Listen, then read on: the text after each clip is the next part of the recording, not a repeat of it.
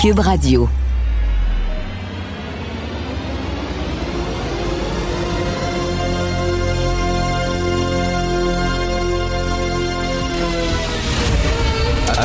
Attention, cette émission est laissée à la discrétion de l'auditeur. Les propos et les opinions tenues lors des deux prochaines heures peuvent choquer. Peuvent choquer. Oreilles sensibles s'abstenir. Richard Martineau. Martino. Un animateur pas comme les autres. Richard. Cube Radio.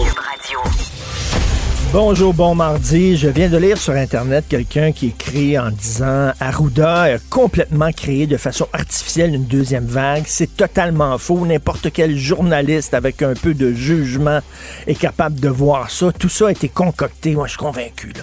Convaincu qu'il était dans une salle avec François Legault. Puis là, il a dit là, là, là, là, là, on va gonfler les chiffres artificiellement pour que les gens aient peur puis qu'ils restent chez eux. Mais quel est le but derrière ça? Pourquoi il ferait ça? Pourquoi le gouvernement ferait ça? Créer une, une crise économique, re- dire aux gens de rester en dedans chez eux. Quel est le but? Ben non, c'était fait artificiellement tout ça. My God. Vous avez vu Pascal Ferrier, euh, cette dame d'origine française qui a envoyé de la ricine à Donald Trump? Vous avez vu sa photo en première page du Journal de Montréal? Ça va-tu bien, Pascal? Oui, ça va bien. Ça va super bien. Hein, elle a des yeux quand même. Et Maude ici, Maude Boutet est allée voir sur euh, sa page Facebook à Mme Ferrier et sa dernière entrée, c'était une recette de tarte aux fraises. Une recette de tarte aux fraises. Qu'est-ce qu'on mange? Parce qu'il y a des fraises, des tartes aux fraises, c'est quand tu dois la voir. Alors, Est assez craquée, la madame. Et c'est très drôle aussi, ben, c'est très drôle. Ironique un peu parce qu'elle dit On est-tu tanné de vivre en quatre murs? C'est ça qu'elle a écrit sur sa, page Facebook.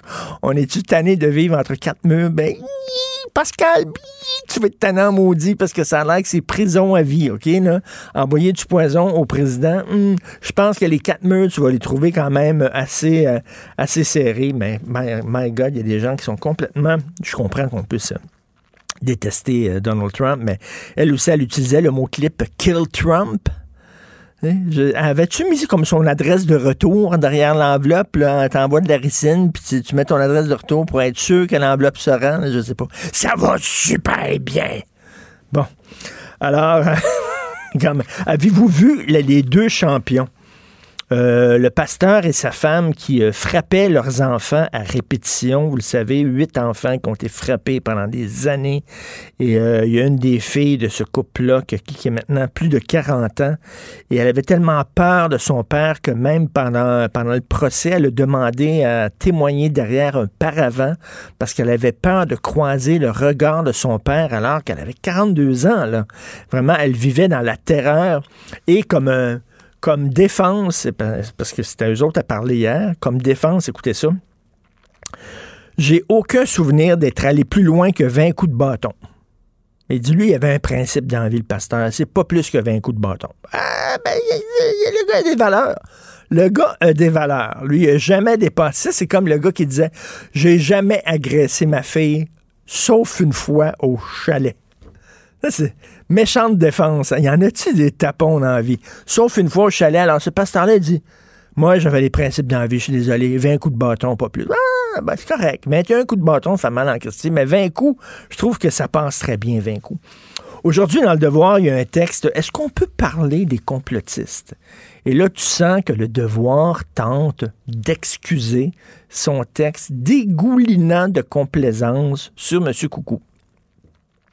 Et là, on dit, vous savez, c'est quand même important, faut, faut discuter avec ces gens-là, puis il faut surtout pas les insulter. faut surtout pas les injurier, ça n'aide pas quoi que ce soit. Regarde, je reviens là-dessus.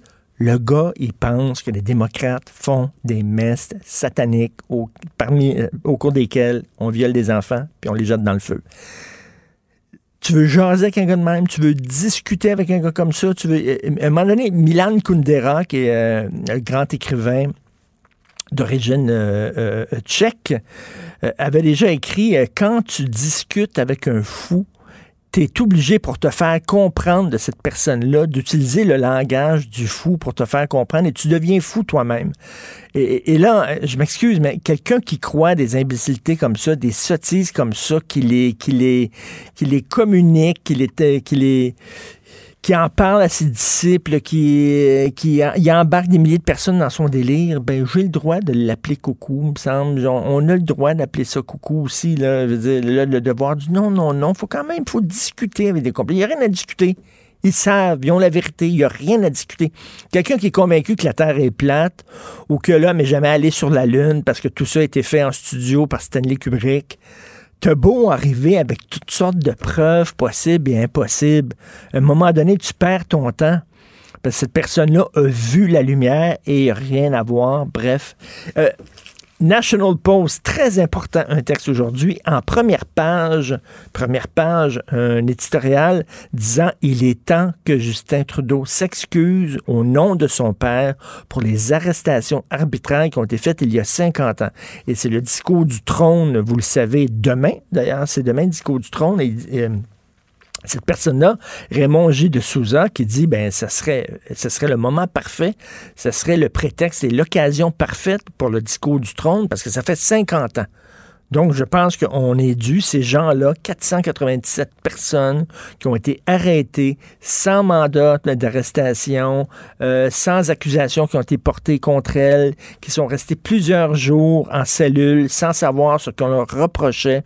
Ces gens-là méritent des excuses officielles du gouvernement. Le gouvernement Trudeau s'est excusé pour plein, à, plein de groupes, pour toutes sortes de choses qui sont arrivées dans l'histoire du Canada. C'est une des pages les plus honteuses du Canada il serait temps que Justin Trudeau fasse ses excuses. Est-ce qu'il va les faire ou pas? Mais que le National Post, quand même, journal anglophone, euh, conservateur, dise que, ben, effectivement, ce qui s'est passé, ça n'avait pas de maudit bon sens. Euh, je trouve que c'est très, très important et ça montre que le vent a viré. Euh, je vois des images pendant que je vous parle devant moi. C'est LCN et des images du fameux party. Les policiers sont arrivés. La police est arrivée, là, puis là, tout le monde a arrêté de danser. La police a regardé. Hmm? Hmm? OK, correct. Ils sont sortis, le, le pain interpogné. Hé, c'est bravo! C'est fantastique. Heureusement que la police est là pour s'assurer que les règles de sécurité sanitaire sont respectées. Wow, c'est ça leur affaire. Ils rentrent. Mais c'est sûr, quand tu rentres dans un party, tout le monde arrête. vos enfants, quand ils font un party puis ils descendent en cave, boum, soudainement, hein? Ils, avalent leur joint, ils cachent les bouteilles de bière, tout ça. Là, t'es correct? Oui. OK. Tu montes en haut. C'est comme, heureusement, ça va coûter combien ces, ces opérations policières-là qui sont tellement efficaces? Vous écoutez Martineau. Ben oui, on le sait. Martineau, ça n'a pas de bon sens comme il est bon. Vous écoutez Martineau. Cube Radio. Le, commentaire de Félix Séguin, un journaliste d'enquête pas comme les autres. Félix, fuck la distanciation sociale. Hein? Est-ce que Félix est là? Oui, Félix oui, oui, pas je là. Suis là. Je suis là. Ben, il me semble. Je ne l'entends pas, moi. Qu'est-ce qui se passe? Petit problème technique. Je n'entends pas Félix dans mes oreilles. Mais il voulait parler justement de ce méchant party-là. Euh, qui, avait eu, qui a eu dans un restaurant. Allô, allô, euh, allô? Personne semblait euh, agir. Personne faisait attention. Tout le monde agissait comme si euh, il n'y avait pas de pandémie, comme si il n'y avait pas de virus. Félix, t'es là? Oui. Bon, OK, fuck la distanciation sociale, hein, Félix? Ben oui, ben oui, ben oui, mais ça, je, te dirais que ces images-là là, qui ont été obtenues par notre verte recrue au bureau d'enquête, Marie-Lise Mormina, qui travaille avec nous, et puis elle, elle s'est promenée, en fait, dans les salons de chicha et etc. Euh, au cours euh, des, derniers jours, puis elle est allée en fin de semaine au restaurant Lordia à Laval. Écoute, là, à pogner le jackpot, là. Vraiment, je ne pensais pas voir des images comme ça. Euh, elle nous en parlait, là, à la, la, réunion quotidienne du bureau d'enquête de ces images-là. Et puis, je me disais, ben, est-ce que, est-ce que ça se peut vraiment que ça soit si pire qu'elle le dise. Évidemment, j'ai aucune raison de douter de ses propos, mais j'avais hâte de voir les images. Et là, si vous lisez le journal ce matin, puis si vous cliquez sur nos articles, vous allez voir qu'il y a, c'est même pas la question de ne plus avoir de distanciation sociale, c'est un, euh, c'est un respect, euh, un manque de respect éhonté des règles de santé publique. Je sais pas si tu seras d'accord avec ça, là, mais quand, tu vois ces images-là, quel effet ça te fait? C'est probablement qu'il y a deux lois, puis qu'il y a deux règles. Il y en a une pour euh, ceux qui décident de prémunir les autres contre la, deuxième vague, puis il y en a ben, qui font à leur tête, et manifestement, dans ce restaurant, qui était aussi un bar, qui est aussi un plancher de danse, on a décidé de ne pas appliquer les règles. Non, non, puis là, il y a les, employés qui disent à la journaliste, filmez pas ça, le filmez pas ça, mettez pas ça sur les réseaux sociaux. Donc, les employés, eux autres aussi, sont aussi inconscients. Les policiers qui sont débarqués, qui ont donné aucune contravention, qui sont sortis après 10 minutes, coudon, on dirait que c'est le festival des inconscients. Mais ben, tu as absolument raison quand tu dis ça, Richard. Et l'affaire de la police est importante là-dedans. Ce que tu dis, euh, est probablement l'essence même de cet article-là. Parce que la police, dans le cadre de la fameuse opération Oscar, qui est survenue ce week-end, au cours de laquelle il y a 90 constats d'infraction qui ont été remis dans tout le Québec, est entrée au bar Le Lordia. Sauf que lorsqu'elle est entrée, finalement, les gens se sont calmés. Et puis lorsqu'elle est partie, les gens se sont remis à, à faire ce qu'ils faisaient de mieux, c'est-à-dire danser, être collés les uns sur les autres, servir de l'alcool après minuit. C'est comme si on avait, euh, et euh, je reprends les propos de Nima Machouf, l'épidémiologiste qui a été interviewé pour faire cet article, c'est comme si on avait créé de toutes pièces un environnement sain pour que la police passe nous voir et ensuite, ben, on a finalement euh, la pièce de théâtre qu'on jouait pour les policiers, on a décidé d'en jouer une autre, mais pour les clients qui étaient là, on a recommencé à faire le party. Ben oui, mais écoute, ils sont euh, vraiment naïfs, les policiers. C'est sûr que quand les gens voient des policiers arriver, ils font attention. Quand tu conduis rapidement sur une autoroute, puis tu vois un policier qui est arrêté sur le coin, là, là, tu, tu, lâches, tu lâches la pédale, à, tu pèses un peu sur le frein, là, tu ralentis, puis là, jusqu'à temps que tu vois plus le policier dans ton rétroviseur, puis après ça, tu repognes, tu, tu vas vite. C'est comme ça. Je, je, comprends pas que les policiers ne savent pas ça.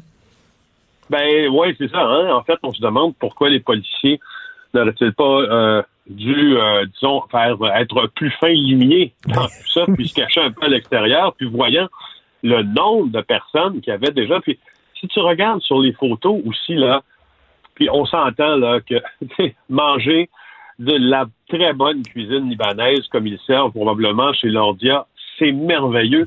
C'est juste que là, on est dans la notion, Richard, des finger food. Donc, ce sont des plateaux aussi. Tu sais, on rajoute, on dirait que tout ce qui peut mal aller dans, euh, dans une soirée comme, comme cela a mal été chez l'ordia parce que tu regardes des plateaux de nourriture, c'est des plateaux dans lesquels on pige euh, et tout un chacun vient piger ben euh, et puis, tu sais, j'en reviens pas. Mais je, moi, j'en reviens pas comment ça se fait qu'il n'y a pas de contraventions qui ont été données au propriétaire. Le propriétaire du restaurant, il me semble que tu es responsable de ce qui se passe dans ton resto. Fait que là, si toi, tu pas capable de... Tu sais, on n'a pas besoin d'avoir la police, là. Veut dire, comme propriétaire de restaurant, tu es un citoyen, il faut que tu sois responsable. Et quand tu vois que tes clients ben, perdent le contrôle, ben il faut que tu fasses comme, euh, comme papa puis comme maman quand ils font quand leurs enfants font un party puis ils perdent le contrôle tu descends dans le cave, tu dis wow! Ouais. ben justement. Sauf que là, la police est en mode sensibilisation puis non répression. Mais la police québécoise est souvent en mode sensibilisation, puis très peu souvent en mode répression. Ça a ses avantages, Richard. Ça a ses avantages. Ça a ses défauts aussi, dans le cas du restaurant euh, Lordia. Puis moi, j'adore la j'adore euh, la citation qui est dans le journal, là, euh, quand ma, collègue Marie-Lise appelle le propriétaire pour lui demander euh, ses réactions, puis s'il y a des manquements, selon lui, aux règles de la santé publique, lui dit, je pense que vous avez de mauvaises informations, vous vous êtes trompé de restaurant, toutes les mesures ont été respectées. Ben oui. Écoute, tout a été filmé, Richard. Tu sais, je veux dire, à un moment donné, il ne faut pas prendre les journalistes pour des tatans non plus. Je comprends qu'on est tanné, on est tous tannés, mais à un moment donné, il faut faire un effort si on veut s'en débarrasser, maudit. Ben justement, et puis ça commence, ça commence. Ben, ben, enfin, par, par, par trois principes fondamentaux. Il y a ceux qui sont les principes sanitaires, c'est-à-dire le masque, les mains et la distanciation, mais il faut que tout le monde y adhère. c'est l'autre question. donc, je comprends moi aussi que, que, les gens sont tannés. Moi, le premier qui est enfermé chez nous présentement, je suis tanné. Euh, mais, mais coudons, je c'est pas parce que je suis tanné que je vais prendre des risques qui, euh, qui outrepassent les consignes de santé publique. Ben exactement. Puis c'est l'exemple que je prends toujours. Euh, moi, je déteste l'hiver. OK? Ça fait 59 ans que j'ai l'hiver. Puis au mois de février, t'as beau être tanné de l'hiver, puis dire, moi, là, c'est fini, je t'ai curé de mon manteau puis mes bottes, je vais sortir en gougoune pas en short. Je veux dire, l'hiver est là. Et l'hiver partira pas parce que t'es tanné. Non, c'est ça. Puis, puis, d'ailleurs, cette année, Richard, si tu vas aller passer Noël à Punta Cana pour te sauver d'hiver, comme je sais, je sais que tu te sauves le plus souvent possible de l'hiver, ben, cette année, évidemment, euh, t'es pas tu es sûrement en train de te questionner en disant est-ce que je ferais la bonne chose si j'allais pour le plaisir? Parce que ça reste le. non, non, non, non, je vais dire, je vais dire, je, vais dire que je fais un reportage sur les clubs med. C'est ça, je vais dire. Donc là, ça va être correct. Mais c'est ça, tu vas prendre des, tu vas prendre des bonnes, les, je suis persuadé, tu vas prendre des bonnes décisions. Puis quiconque, tu sais, je sais pas euh, ce qui se passe dans la tête de quiconque serait enclin euh, à traficoter, tu sais, la vérité en disant, ah non, non, je m'en vais travailler, à, je sais pas moi, à Saint-Domingue ou euh, je m'en vais travailler au Panama pendant une semaine ou deux. D'ailleurs, ça, ça passera pas le test probablement pour les douaniers. Mais je suis sûr qu'il y en a qui seront tentés de le faire. Mais je me demande toujours à quel prix, tu euh, nous, quand on a traversé les frontières, c'était pour travailler, c'était pour faire un job journalistique. On avait ça comme affectation. Puis, il y a un côté, euh, il y a un côté journalisme que, que je trouve toujours très, encore fascinant euh, après après plus de 20 ans à faire, c'est que on se déplace euh, dans les zones où les gens ne se déplacent pas normalement parce qu'on a un travail à aller faire ben là. Mais je le répète, c'est un travail qu'on a à aller faire là. Mais, c'est pas des vacances. Mais, mais pour moi, là, les gens là, comme euh, ceux du restaurant qui ont agi comme ça en se foutant totalement des consignes sanitaires, c'est exactement pour moi comme en pleine crise du sida, là, alors que c'était le gros pic de la crise du sida dans les années 80, que si quelqu'un baisait sans condom. C'est la même irresponsabilité. Ben oui, tu peux le. Ben oui, non, je, suis bien d'accord. Je trouve que c'est un parallèle qui est pas, euh, c'est pas trop ce que tu mm. dis. C'est en plein dedans. Bravo. Écoute, on va parler de l'empoisonneuse du président Trump. D'ailleurs, sa photo, on voit sa photo. ça a l'air aller bien a l'air aller vraiment bien là. Comment ça va, Pascal? Ça va super bien.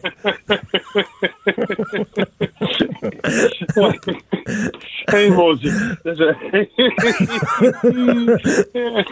ah oui, c'est vrai que c'est vrai que que, madame a l'air, comment dire, a, une mine, on pourrait dire, quoi, patibulaire. Oui. Euh, euh, euh, et puis, ça s'appelle Pascal Ferrier, puis elle a été perquisitionnée pendant qu'elle était hier, elle, arrêtée dans l'État de New York, à Buffalo, parce qu'elle a traversé la frontière avec avec un fusil, il semble, puis on en attendait sa comparution aujourd'hui, mais son adresse, une dame de Longueuil, a été perquisitionnée euh, c'est une femme qui est d'origine française et c'est elle. Mais comment ils ont pu trouver que c'est elle qui avait envoyé l'enveloppe, avait mis son adresse de retour ou quoi?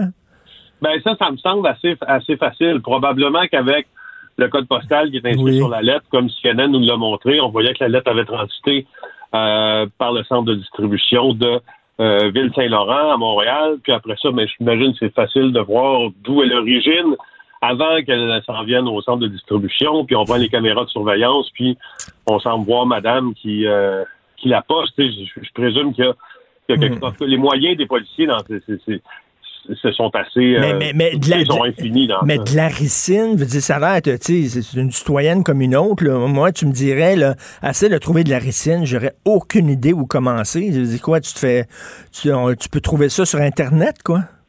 Ben non, d'abord, c'est une. Ben oui, mais c'est aussi une plante euh, qui pousse euh, au Québec. Mais ah si tu es un chimiste accompli, quand tu peux obtenir la concentration de ricine de cette plante-là et de ses racines et en faire ce poison-là mortel. Euh, et par contre, là, ça te prend des notions extrêmement poussées. Là. Ne fabrique pas ça qui veut. Puis, je voulais juste te dire aussi que, en ce qui a trait à Madame sympathique Ferrier, elle, elle risque la prison à vie, hein? Elle risque la prison Ben, à c'est vie si elle est sûr. reconnue coupable. Ben non, mais c'est Alors- sûr, mais je- j'en parlais tantôt, le Maude ici qui travaille ici, elle est allée sur sa page Facebook et sa dernière entrée à Madame Ferrier, c'était une recette de... Une recette de tarte aux fraises. Que- Qu'est-ce qu'on mange? Parce qu'il y a de la tarte aux fraises?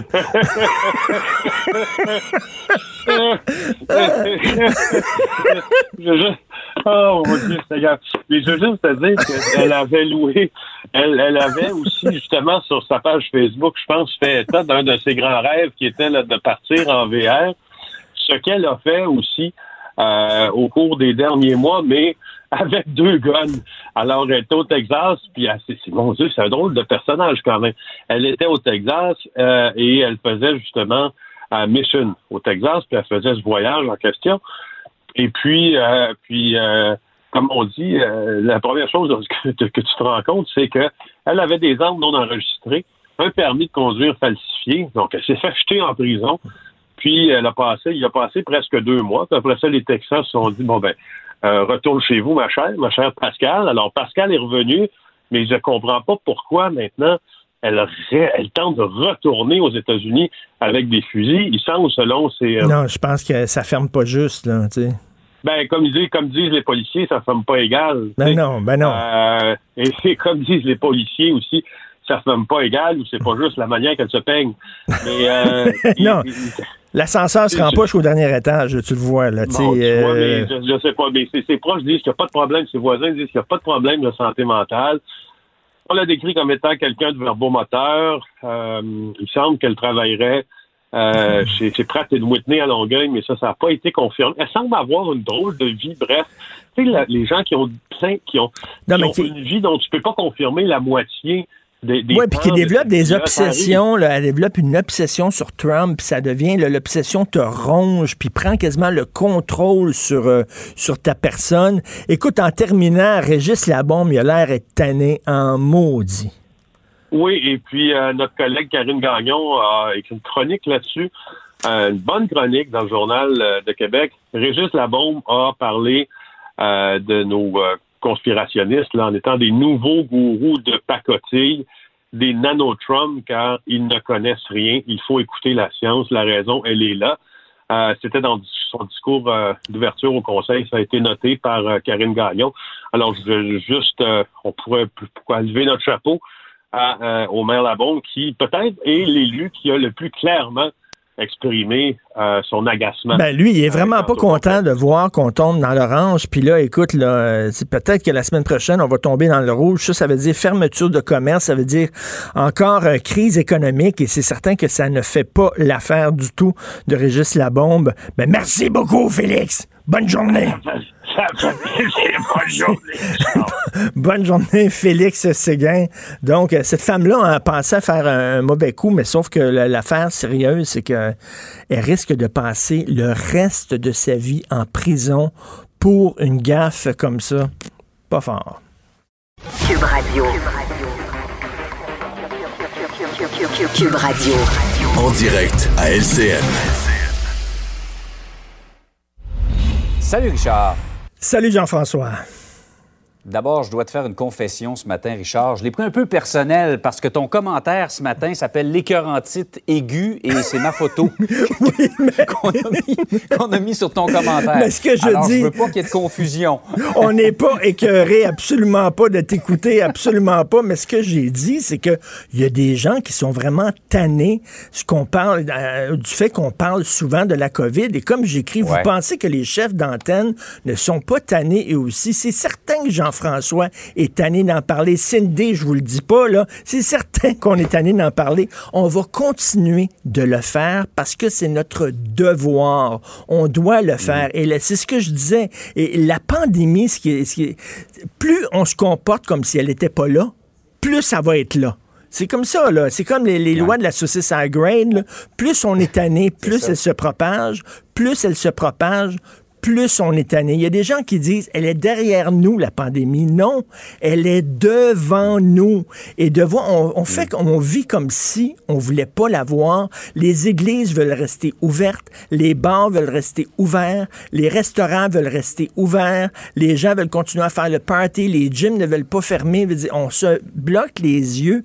La meilleure façon d'en finir avec cette maudite pandémie-là, il n'y en a rien qu'une, il n'y en a pas 25, c'est de respecter les consignes. Et Jean-François, quand on voit que dans les, restaurants, c'est encore le party et que les employés disent aux journalistes, surtout filmez pas ça, puis mettez pas ça sur ces réseaux sociaux, que les propriétaires savent fort bien ce qui se passe, ferment les yeux, que les policiers rentrent dans la place, regardent et sortent au bout de 10 minutes en donnant pas de contravention. On vit où exactement? J'ai l'impression que le Québec est comme un gars qui est tanné que sa belle-mère reste chez eux, mais qu'à tous les matins, il va servir le petit déjeuner au lit. Tu veux qu'elle parte, là? Arrange-toi pour qu'elle parte puis qu'elle lève les feutres, OK, là? C'est vraiment ça, là. Je veux dire, on est tanné. Ben, si vous êtes si tanné que ça, justement, respectons les règles de tout le monde et à un moment donné, on va s'en sortir parce que là, là, c'est orange puis ça va devenir rouge, là. Puis à un moment donné, François Legault... Que vous le vouliez ou non, là, Richard, que vous y croyez ou non, quand les hôpitaux, quand les... Euh, si on se rend, évidemment, si on ne fait pas les efforts et qu'on se rend jusque-là, quand les, les, euh, les hôpitaux vont être bondés, qu'on aura des choix à faire, vous allez être touché de toute façon, que vous y croyez ou non à ce virus-là. Exactement. Donc, la meilleure façon d'être sûr, donc on va s'en débarrasser un jour, c'est parce que là, ça, va passer au rouge. Et on le voit que François Legault, ça, il tente pas de fermer les commerces. Ça, il tente pas de nous retourner en confinement. Hein, on le voit aujourd'hui dans le devoir, la vente des antidépresseurs au Québec, c'est en flèche. Ça a augmenté de 11 depuis hmm. les derniers mois. Les gens sont fatigués. C'est certain que ça ne tente pas François Legault, mais si, à un moment donné, on, on fait rien, on agit comme si ça n'existait pas, il n'y aura pas le choix de nous reconfiner. Donc, les titre aigus, c'est envers la pandémie, bien sûr, pas envers nos chers chefs d'antenne qui continuent à en parler, même si eux sont tannés, ils voudraient parler d'autre chose. On voudrait parler d'autre chose. un peu plus de variété. Et même la semaine passée, Richard, il y a quelqu'un qui m'a écrit en disant pourquoi vous parlez toujours de la COVID? Il y a d'autres choses quand même. Euh, c'est parce que c'est comme légèrement important. C'est comme, l'événement de plus important qu'on va vivre probablement dans notre existence. exactement. Donc, tout à fait. Écœuré de la pandémie. Ouais. Euh, par ailleurs, aux États-Unis, Donald Trump a l'air pressé de nommer euh, une juge euh, conservatrice à la Cour suprême. Il va le faire probablement vendredi ou samedi. Il n'attendra pas les élections. Oui, c'est ça. Alors là, le nom qui circule, c'est Amy Coney Barrett pour remplacer la juge Ruth Ginsburg. Madame Barrett est une croyante. Aucun problème à. Avec ça, je suis convaincu que même au Québec, il y a des juges qui sont croyants. Mais sauf qu'à un moment donné, la loi des hommes prime sur la loi de Dieu. Si c'était écrit dans ton livre sacré que tu as le droit de marier trois femmes, peut-être que dans ton livre sacré, c'est écrit ça, mais sur Terre, tu n'as pas le droit de faire ça aux États-Unis, tu n'as pas, le droit de faire ça au Canada. Donc, elle, elle dit, elle a déjà dit, je suis sur Terre pour préparer le royaume de Dieu et je vois ma carrière comme étant justement un moyen de faire avancer ma cause. Et ma cause, c'est de préparer le royaume de Dieu. Écoute, là, c'est que cette femme-là semble dire que les lois divines sont plus importantes que les lois terrestres qu'elle va appliquer. Et les Américains sont très vite pour dénoncer les théocraties des autres en disant Oh mon Dieu, l'Iran, regardez les mollas avec les grosses barbes, puis tout ça, ça n'a pas de bon sens. C'est une théocratie, puis bon, l'Arabie Saoudite, ça. Mais ils ne voient pas la poutre dans l'œil. Ils sont très religieux, les Américains. Et de voir quelqu'un comme ça qui va euh, appliquer euh, les lois à la lumière de ses croyances personnelles, disons que c'est assez inquiétant. On va voir, en tout cas, euh, malheureusement, Mme Ginsburg, qui était aimée de tout le monde, même de, des démocrates, elle est décédée, mais là, ça nous permet de voir ce que euh, Trump a dans le ventre. Et si, si effectivement il est intéressé par cette femme-là et veut la nommer, ça en dit, ça en dit long sur ses propres, ses propres convictions à M. Trump. On dit qu'il veut raffermir sa base conservatrice, hein, ça, ça, ça satisfait son électorat conservateur et, religieux. Ben, c'est assez, assez inquiétant. Richard, passe une très belle journée. Merci et soyons prudents tout le monde. Absolument. À demain. Bonjour. Si c'est vrai qu'on aime autant qu'on déteste, Martineau, C'est sûrement l'animateur le plus aimé au Québec. Vous écoutez Martineau. Cube Radio. Le, le commentaire de Michel Girard. Une vision des finances pas comme les autres. Nous parlons avec l'excellent chroniqueur Michel Gérard. Michel, premièrement, une très bonne nouvelle personnelle. Air France me finalement remboursé mes billets d'avion. C'est fait. Enfin. Ben, félicitations à la France. Enfin, que... J'espère que- j'espère qu'un jour, euh, Transat et Pierre Canada emboîteront le pas. Ben oui, tout à fait. là. à un moment donné, là, assez, c'est assez. Là. Puis là, si on regarde des choses, là, Michel, là, si on regarde des choses aller là, avec euh, Ah oui. l'orange, puis peut-être dans le rouge bientôt, c'est pas sûr qu'au printemps prochain, on va pouvoir voyager non plus. Là. C'est pas sûr. Effectivement, effectivement. On croise les doigts pour trouver le vaccin au plus sacrant. Et maudit, oui. Alors là, tu veux parler des tournages, parce que les tournages sont bien sûr euh, arrêtés euh, à cause de la maudite COVID.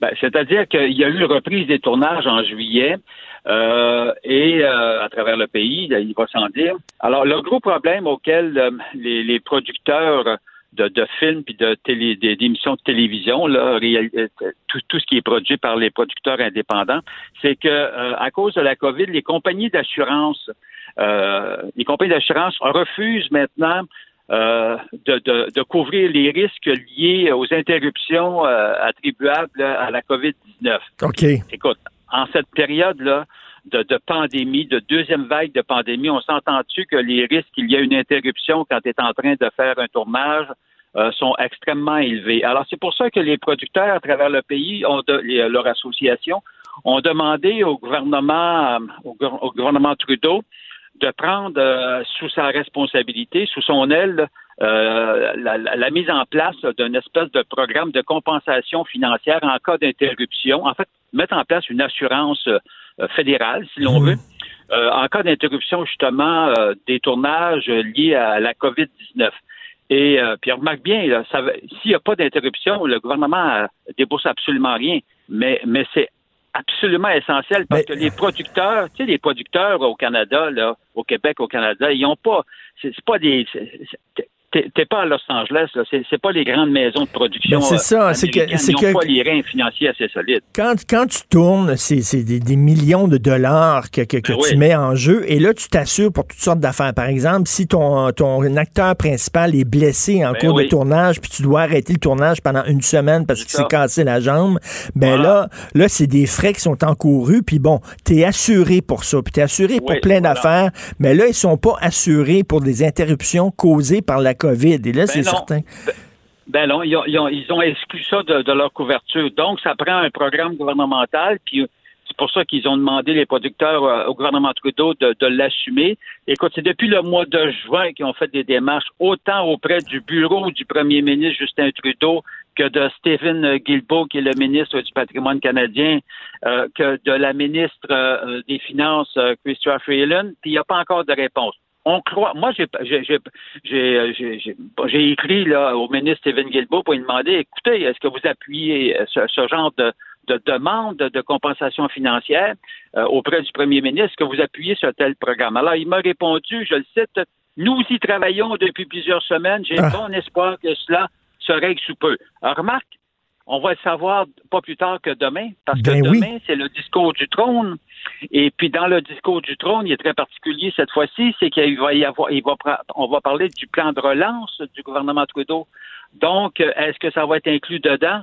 J'ose espérer que ça va être le cas, car sinon, là, regarde, ce qui est en jeu, c'est pas compliqué. 214 projets de films et de télévision euh, d'une valeur de 1 milliard de dollars. Ça touche 19, près de 20 000 personnes, autant des acteurs, des techniciens que de tous ceux qui sont qui travaillent sur les plateaux, euh, qui risquent de se retrouver sur le carreau. Si le gouvernement Trudeau ne, ne, ne, ne met pas en place un tel programme de protection. Ben oui, puis ça, ça génère, là, ça génère quand même des retombées économiques importantes. Là, entre autres, à Montréal, les tournages, là, Ben c'est oui. que ces gens-là, souvent, ben, tu fais venir des, des- souvent, c'est des équipes étrangères qui viennent tourner à Montréal, là, ben là, là, à cause de la COVID. Il y a ben, beaucoup de retombées. Il y a oui. énormément de retombées. Mais le gros problème, tu vois, comme je t'ai mentionné, c'est que les, les producteurs américains, eux autres, qui sont riches comme Crésus, en tout cas plusieurs. Donc, eux ont les moyens d'assumer le risque, mais nous, ici, il n'y a aucune maison de production indépendante qui a les moyens d'assumer ces risques-là. Tu comprends-tu? Ben non, mais de toute façon, nos, maisons, on va se le dire, Canada,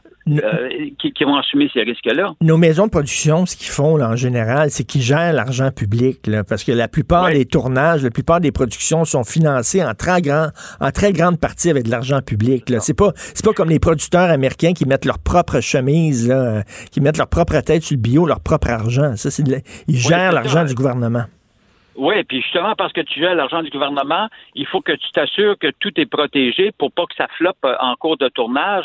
Et puis là, la contradiction, il y en a une belle, un beau paradoxe. C'est Hélène Messier, la, la, la présidente directrice générale là, de, de l'Association des, des, des producteurs, qui, qui, qui, qui me disait que le, le paradoxe, c'est que, regarde, Téléfilm Canada, qui finance, qui finance les films, exige que les, que les producteurs aient une assurance, justement, anti-COVID. Ben là, Ben oui. ben là les, les, les, les- les bureaux d'assurance, les, maisons d'assurance veulent pas justement offrir cette assurance-là. Donc, il faut, que ce soit le gouvernement qui le fasse. là.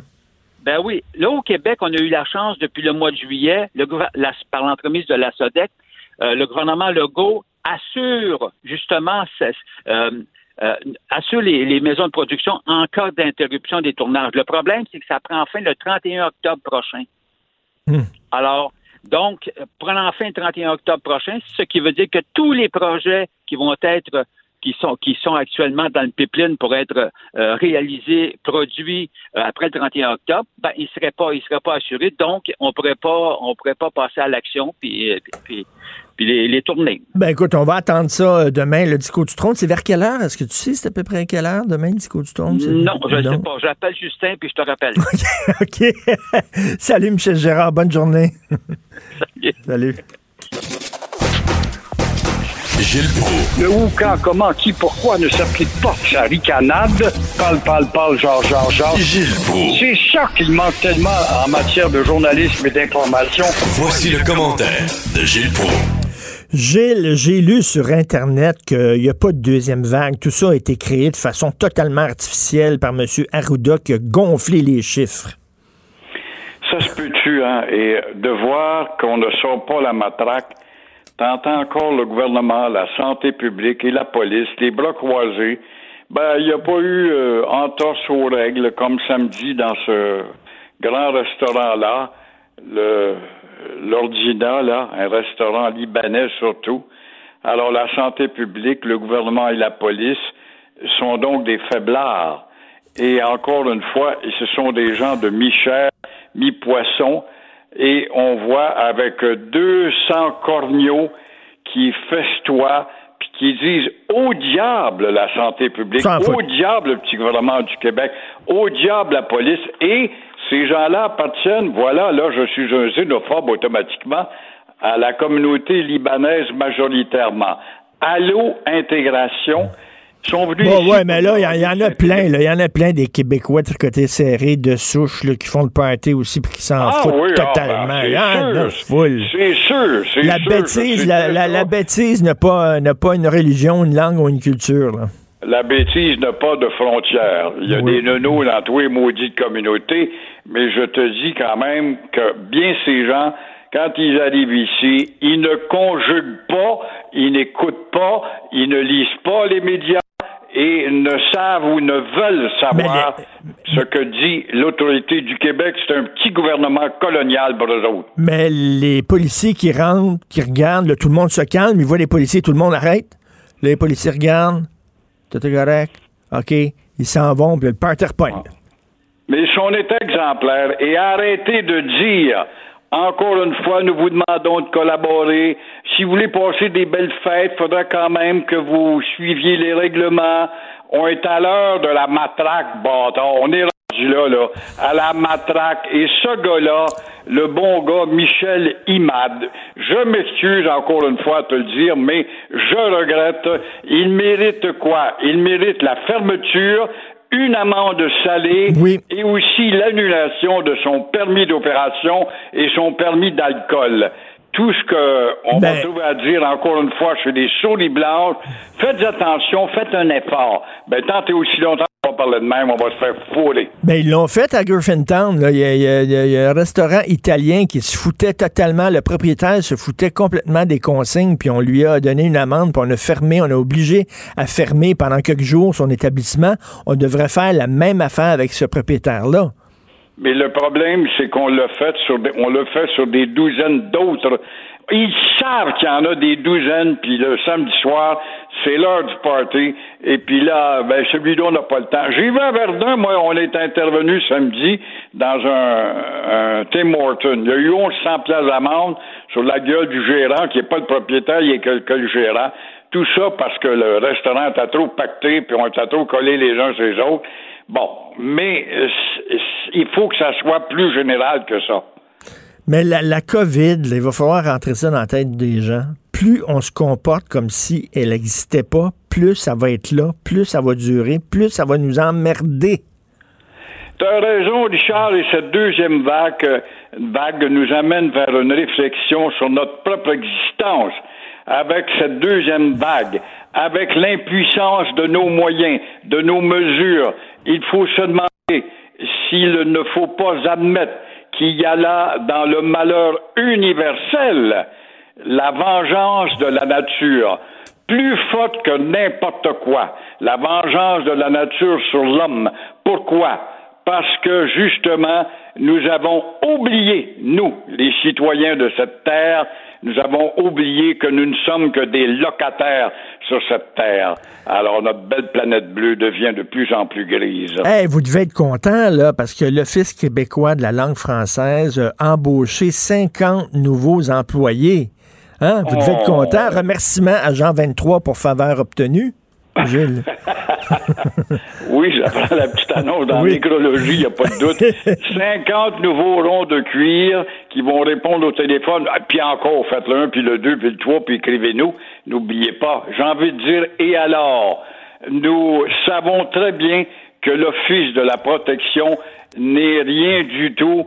Il suffit, ou il suffira que la Gazette et les fanatiques rednecks aille la place publique, encore une fois, pour nous traiter de nazis et la paralysie va se réinstaller au sein de l'Office et 50, les nouvelles 50 poules qui vont être là, là, ils vont avoir peur.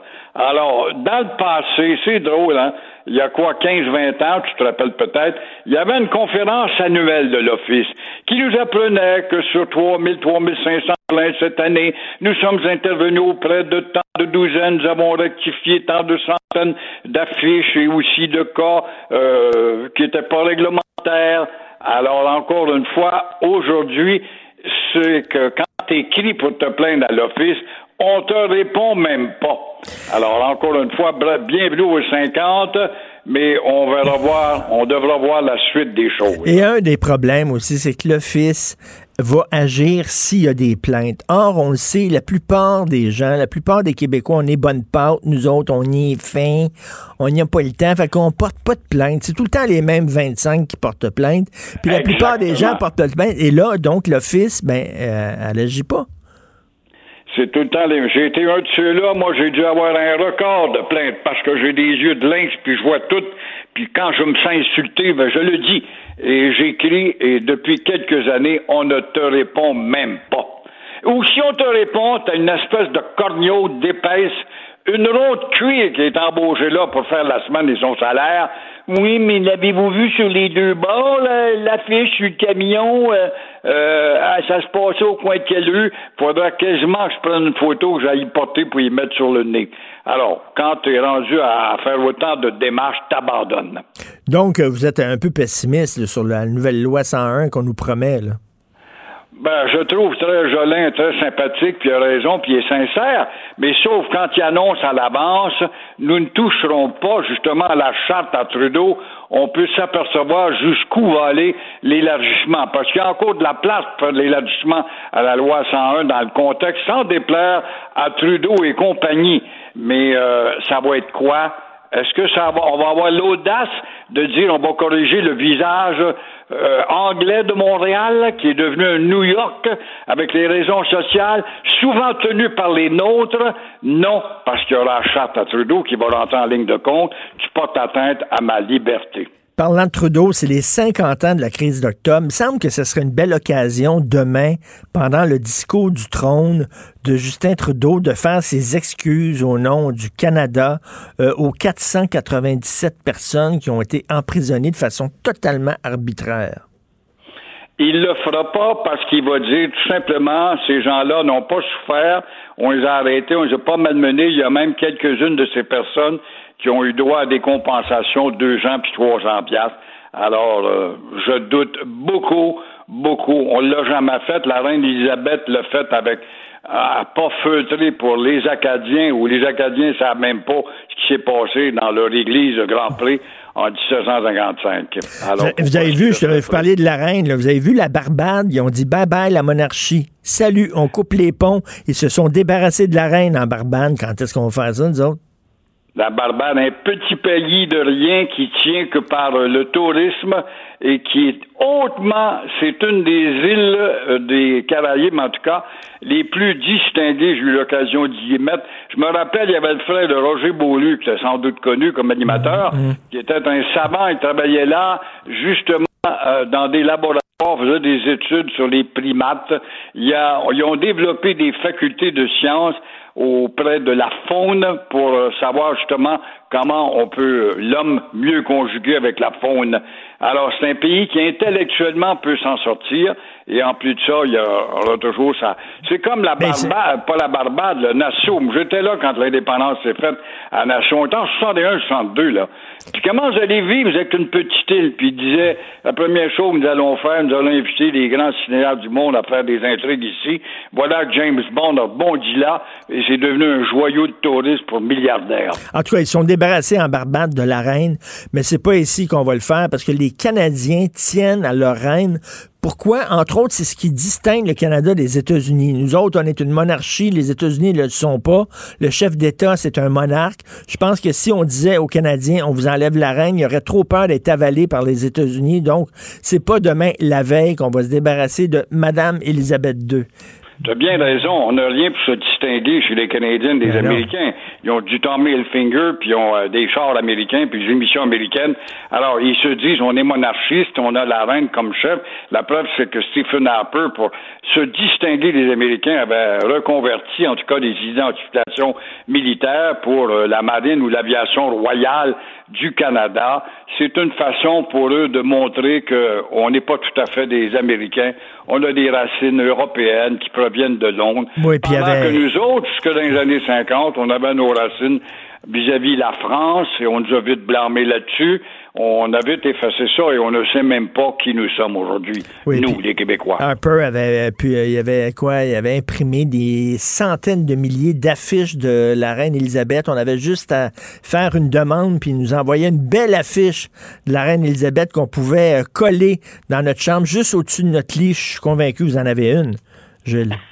je suis convaincu que si on se débarrassait de la reine, peut-être que, encore une fois, la désidentification canadienne pourrait s'accélérer. Moi, je pense, en tout cas.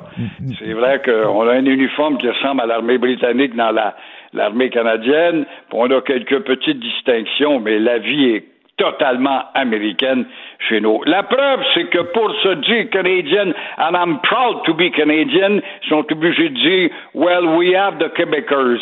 Oui, c'est ça. Mais les Québécois sont pas assez capables de s'apercevoir que, oui, nous sommes un objet de distinction dans leur grand pays qui veulent tant maintenir.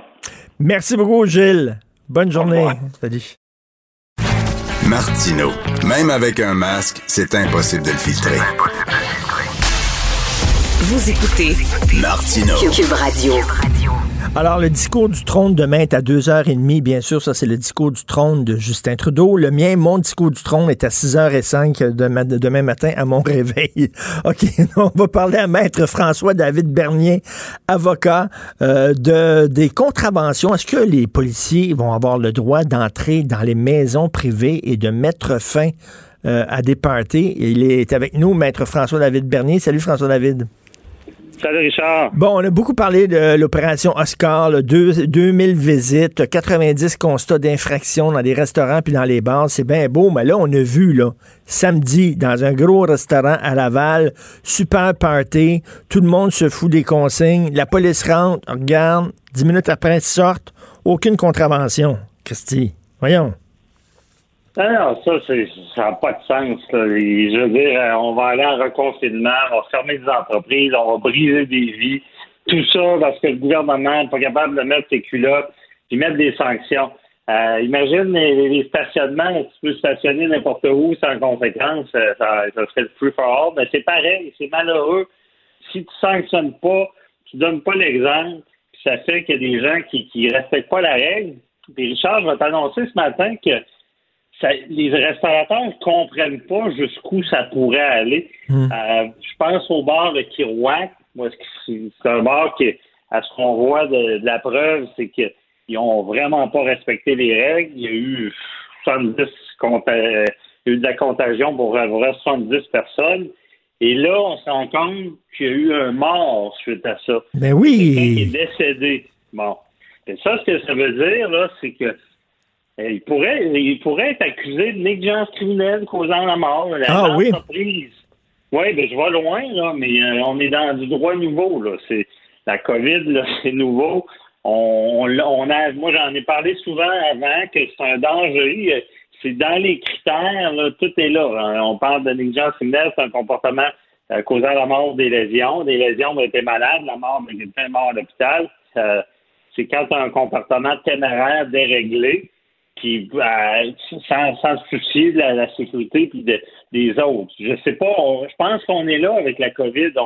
Euh, quelqu'un, un restaurateur qui qui respecte pas les règles puis qui a un décès par la suite, puis qu'on est capable de prouver que ça vient de, de, cette migrance-là, ça serait pas évident, mais euh, il va falloir qu'à un moment donné qu'il y ait des exemples concrets qui soient donnés pour que ça soit respecté. Là. Ben oui, parce que là, c'est pas, c'est pas suffisant de s'en remettre à la bonne volonté des gens parce qu'il y a trop de tapons. Ah non, c'est certain. C'est, euh, y a, on peut pas euh, tout le temps une foule, pas tout le temps être euh, moins intelligente. Quand tu parles de, la population, je crois au monde pareil, mais il reste que il faut, il y, a tout le temps des gens qui respecteront pas les règles. Sinon, euh, si tout le monde respectait tout, je donne souvent cet exemple-là, il n'y aurait pas de ticket de stationnement, il n'y aurait pas de ticket de vitesse, il n'y aurait pas de.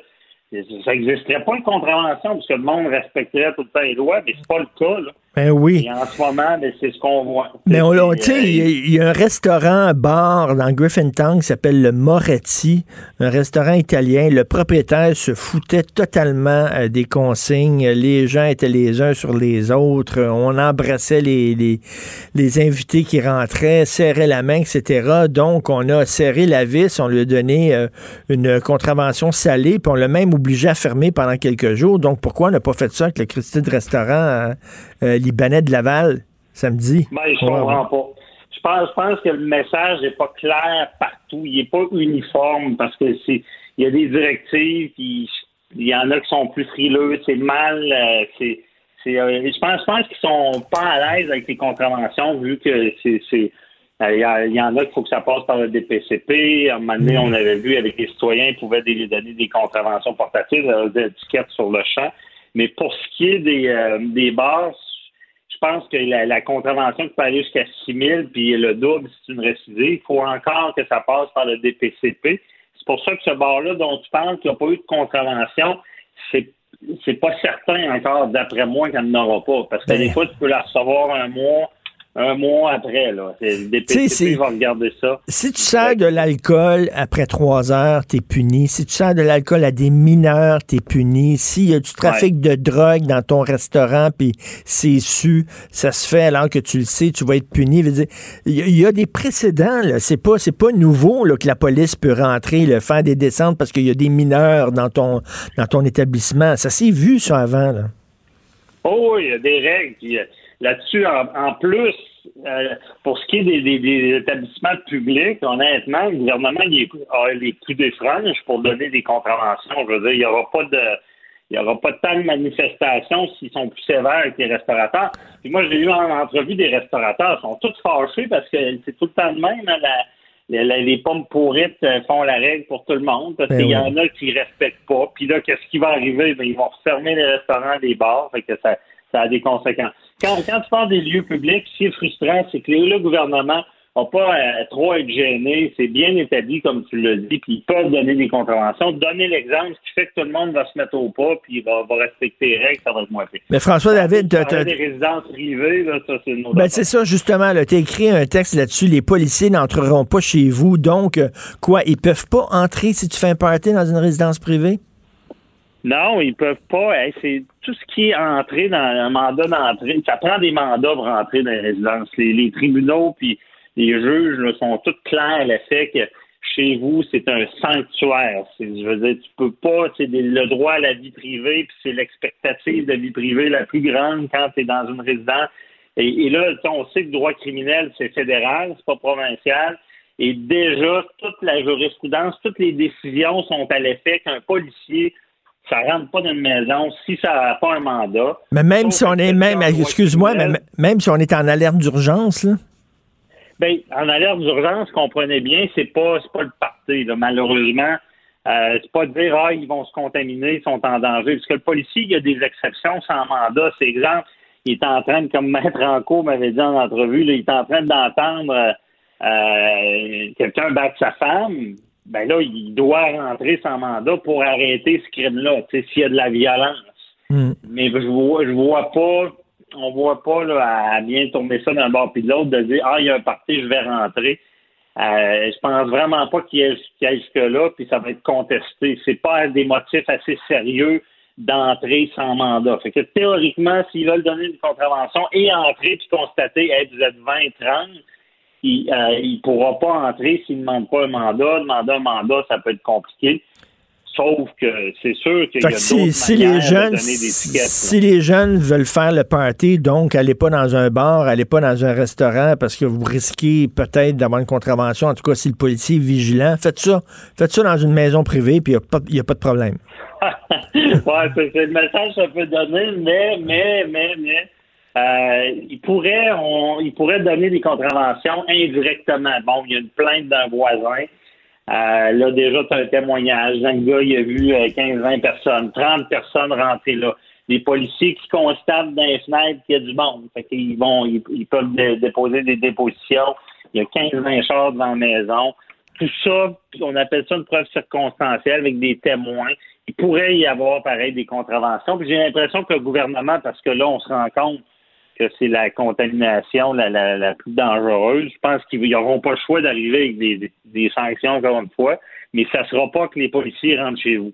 Ça va être par la plainte, par la constatation du policier de ce qui se passe à, à l'intérieur. Ça va tenir la route Peut-être que oui. Là, ça pourrait, hmm. c'est bien ficelé. Là. Écoute, euh, rapidement, il nous reste une minute et demie. Là. La dame qui a envoyé euh, la, lettre empoisonnée à Trump, elle, a, écoute, elle, peut, passer le restant de ses jours en prison. Elle, c'est certain que c'est très grand. Rappelle-toi, Richard, dans le temps, à, dans fouler des attentats de 2001, des, des, tours, des tours jumelles, il y avait eu euh, cinq morts à cause des lettres qui contenaient de l'anthrax. Mm. Euh, et ça, c'est une tentative de meurtre, c'est une tentative de meurtre sur des hauts fonctionnaires américains. Euh, la façon que ça marche, c'est on l'a vu. Euh, les crimes étaient commis aux États-Unis, c'est le FBI qui est là. Ils apprennent, ils l'amènent aux États-Unis pour la juger. Puis on dira ce qu'on veut, mais les, Américains sont plus sévères que nous autres. Eh ben. c'est sûr qu'elle risque gros pour à vie. Puis le pire là-dedans, c'est que même au Canada, quand tu commets une infraction à l'étranger, euh, quand tu reviens, c'est comme les pédophiles, c'est la même affaire. Quand tu reviens, tu peux être réaccusé. Donc, euh, ah, on peut parler de terrorisme.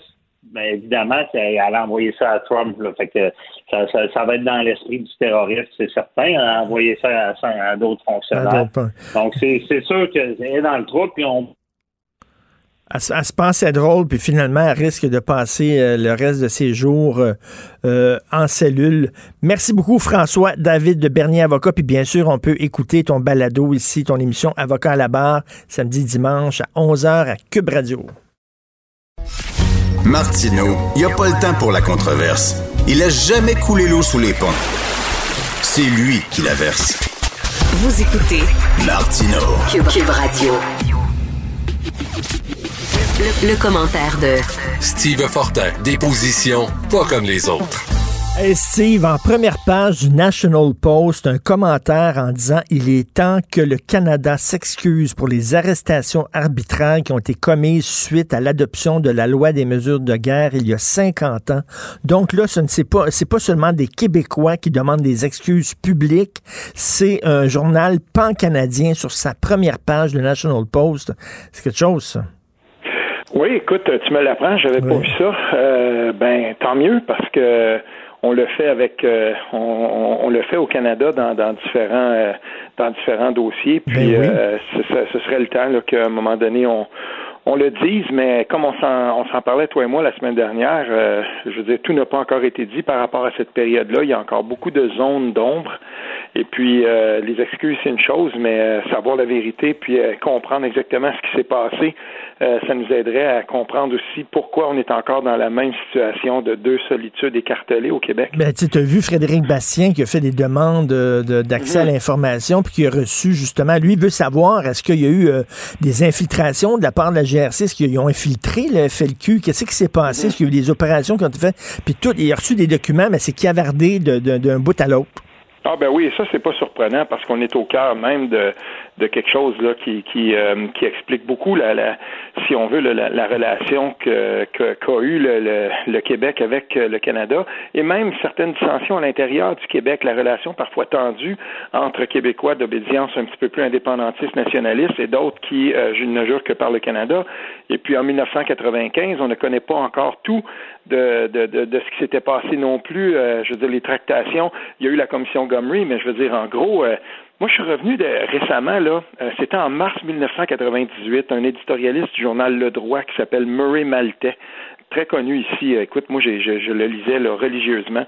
Puis en mars 98, il avait parlé d'un rapport qui avait été euh, qui avait été publié, en tout cas où on parlait justement des nombreuses personnes qui étaient apparues sur la liste électorale en 1995. On parle de plus de 220 000 euh, votes qui, euh, qui, qui, ont été qui ont été comptés et, pour lesquels il n'y avait aucune habileté de voter. C'est quand on connaît, je veux dire, c'est quoi? Il y avait 54 000 votes de différence, 50 000. T'en as au-dessus de 200 000. Je veux dire, les, l'accélération des, euh, des, des, demandes de citoyenneté, tout ça. C'est, c'est, c'est, on, est là-dedans, on est dans, dans, dans, hmm. quelque chose qui est pas le fun parce que euh, on est euh, dans une espèce de, de guerre qui, qui, qui existait entre les fédéralistes et les, et les, indépendantistes. Et puis, pour les fédéralistes, comme l'avait déjà dit Jean Chrétien avec son, son air débonnaire qu'on lui connaît, fallait sauver le pays. oui, tout à fait. Écoute, euh, bon, on parle de renforcer la loi 101. Là, le, mm. le premier coup de canon, c'est un emploi de 50, euh, en fait, on va embaucher 50 nouvelles, euh, nouveaux employés à l'Office québécois de la langue française. Est-ce que du côté des anglophones, on réagit? Écoute, euh, oui, c'est, j'ai, été, euh, ça m'a pas surpris, mais je suis toujours découragé quand je vois ça, euh, parce que on ne se gêne pas pour faire des captures d'écran, pour montrer ça au monde et dire, voyez-vous, regardez sur la page de TVA Nouvelle, nouvelle par exemple par rapport à quelque chose, puis que les Québécois sont intolérants et tout. Écoute, depuis tellement longtemps, euh, je regarde moi avec euh, avec découragement la somme, la quantité absolument phénoménale de mépris qu'on déverse chaque fois euh, mm. qu'on parle de langue, chaque fois qu'on parle des nationalistes dans les médias anglophones. Puis là hier, c'était, je veux dire, tu sais, je regardais par exemple sur la page Facebook de City City News Montreal, tu sais, ou CTV, on m'envoyait des trucs. Je veux dire, c'est, il y a personne qui modère ça. c'est sur un dans mon texte qui vient d'être publié, justement, tu sais, je, je, j'envoie par hyperlien sur, euh, sur une de ces publications-là. Je veux dire, euh, je souhaite que le ministre s'étouffe dans sa baffe par voix. Donc, je veux dire, on, on est rendu loin. Ah, on ne modère même plus ça. Et je vais te rappeler quelque chose là. À un moment donné, euh, ça, ça m'avait, ça m'avait vraiment frappé. Euh, à l'époque où euh, l'ancienne ministre péquiste Arel, Louise Arel, avait à Montréal, à un moment donné, suggéré qu'on fasse un parc tout ça pour honorer la mémoire de, de, de Bon, puis c'était fou la somme euh, de, de, je veux dire, les, trucs qu'on pouvait qu'on pouvait lire là-dedans, tout ça. Pourtant, on est ici, tu sais, c'est une politicienne qui s'est euh, qui s'est opposée, par exemple, à la charte des valeurs à l'époque, mm. qui, est vraiment, tu sais, je, je, veux dire, tu veux pas avoir quelqu'un de plus nuancé, mais le déferlement de mépris, c'était absolument hallucinant.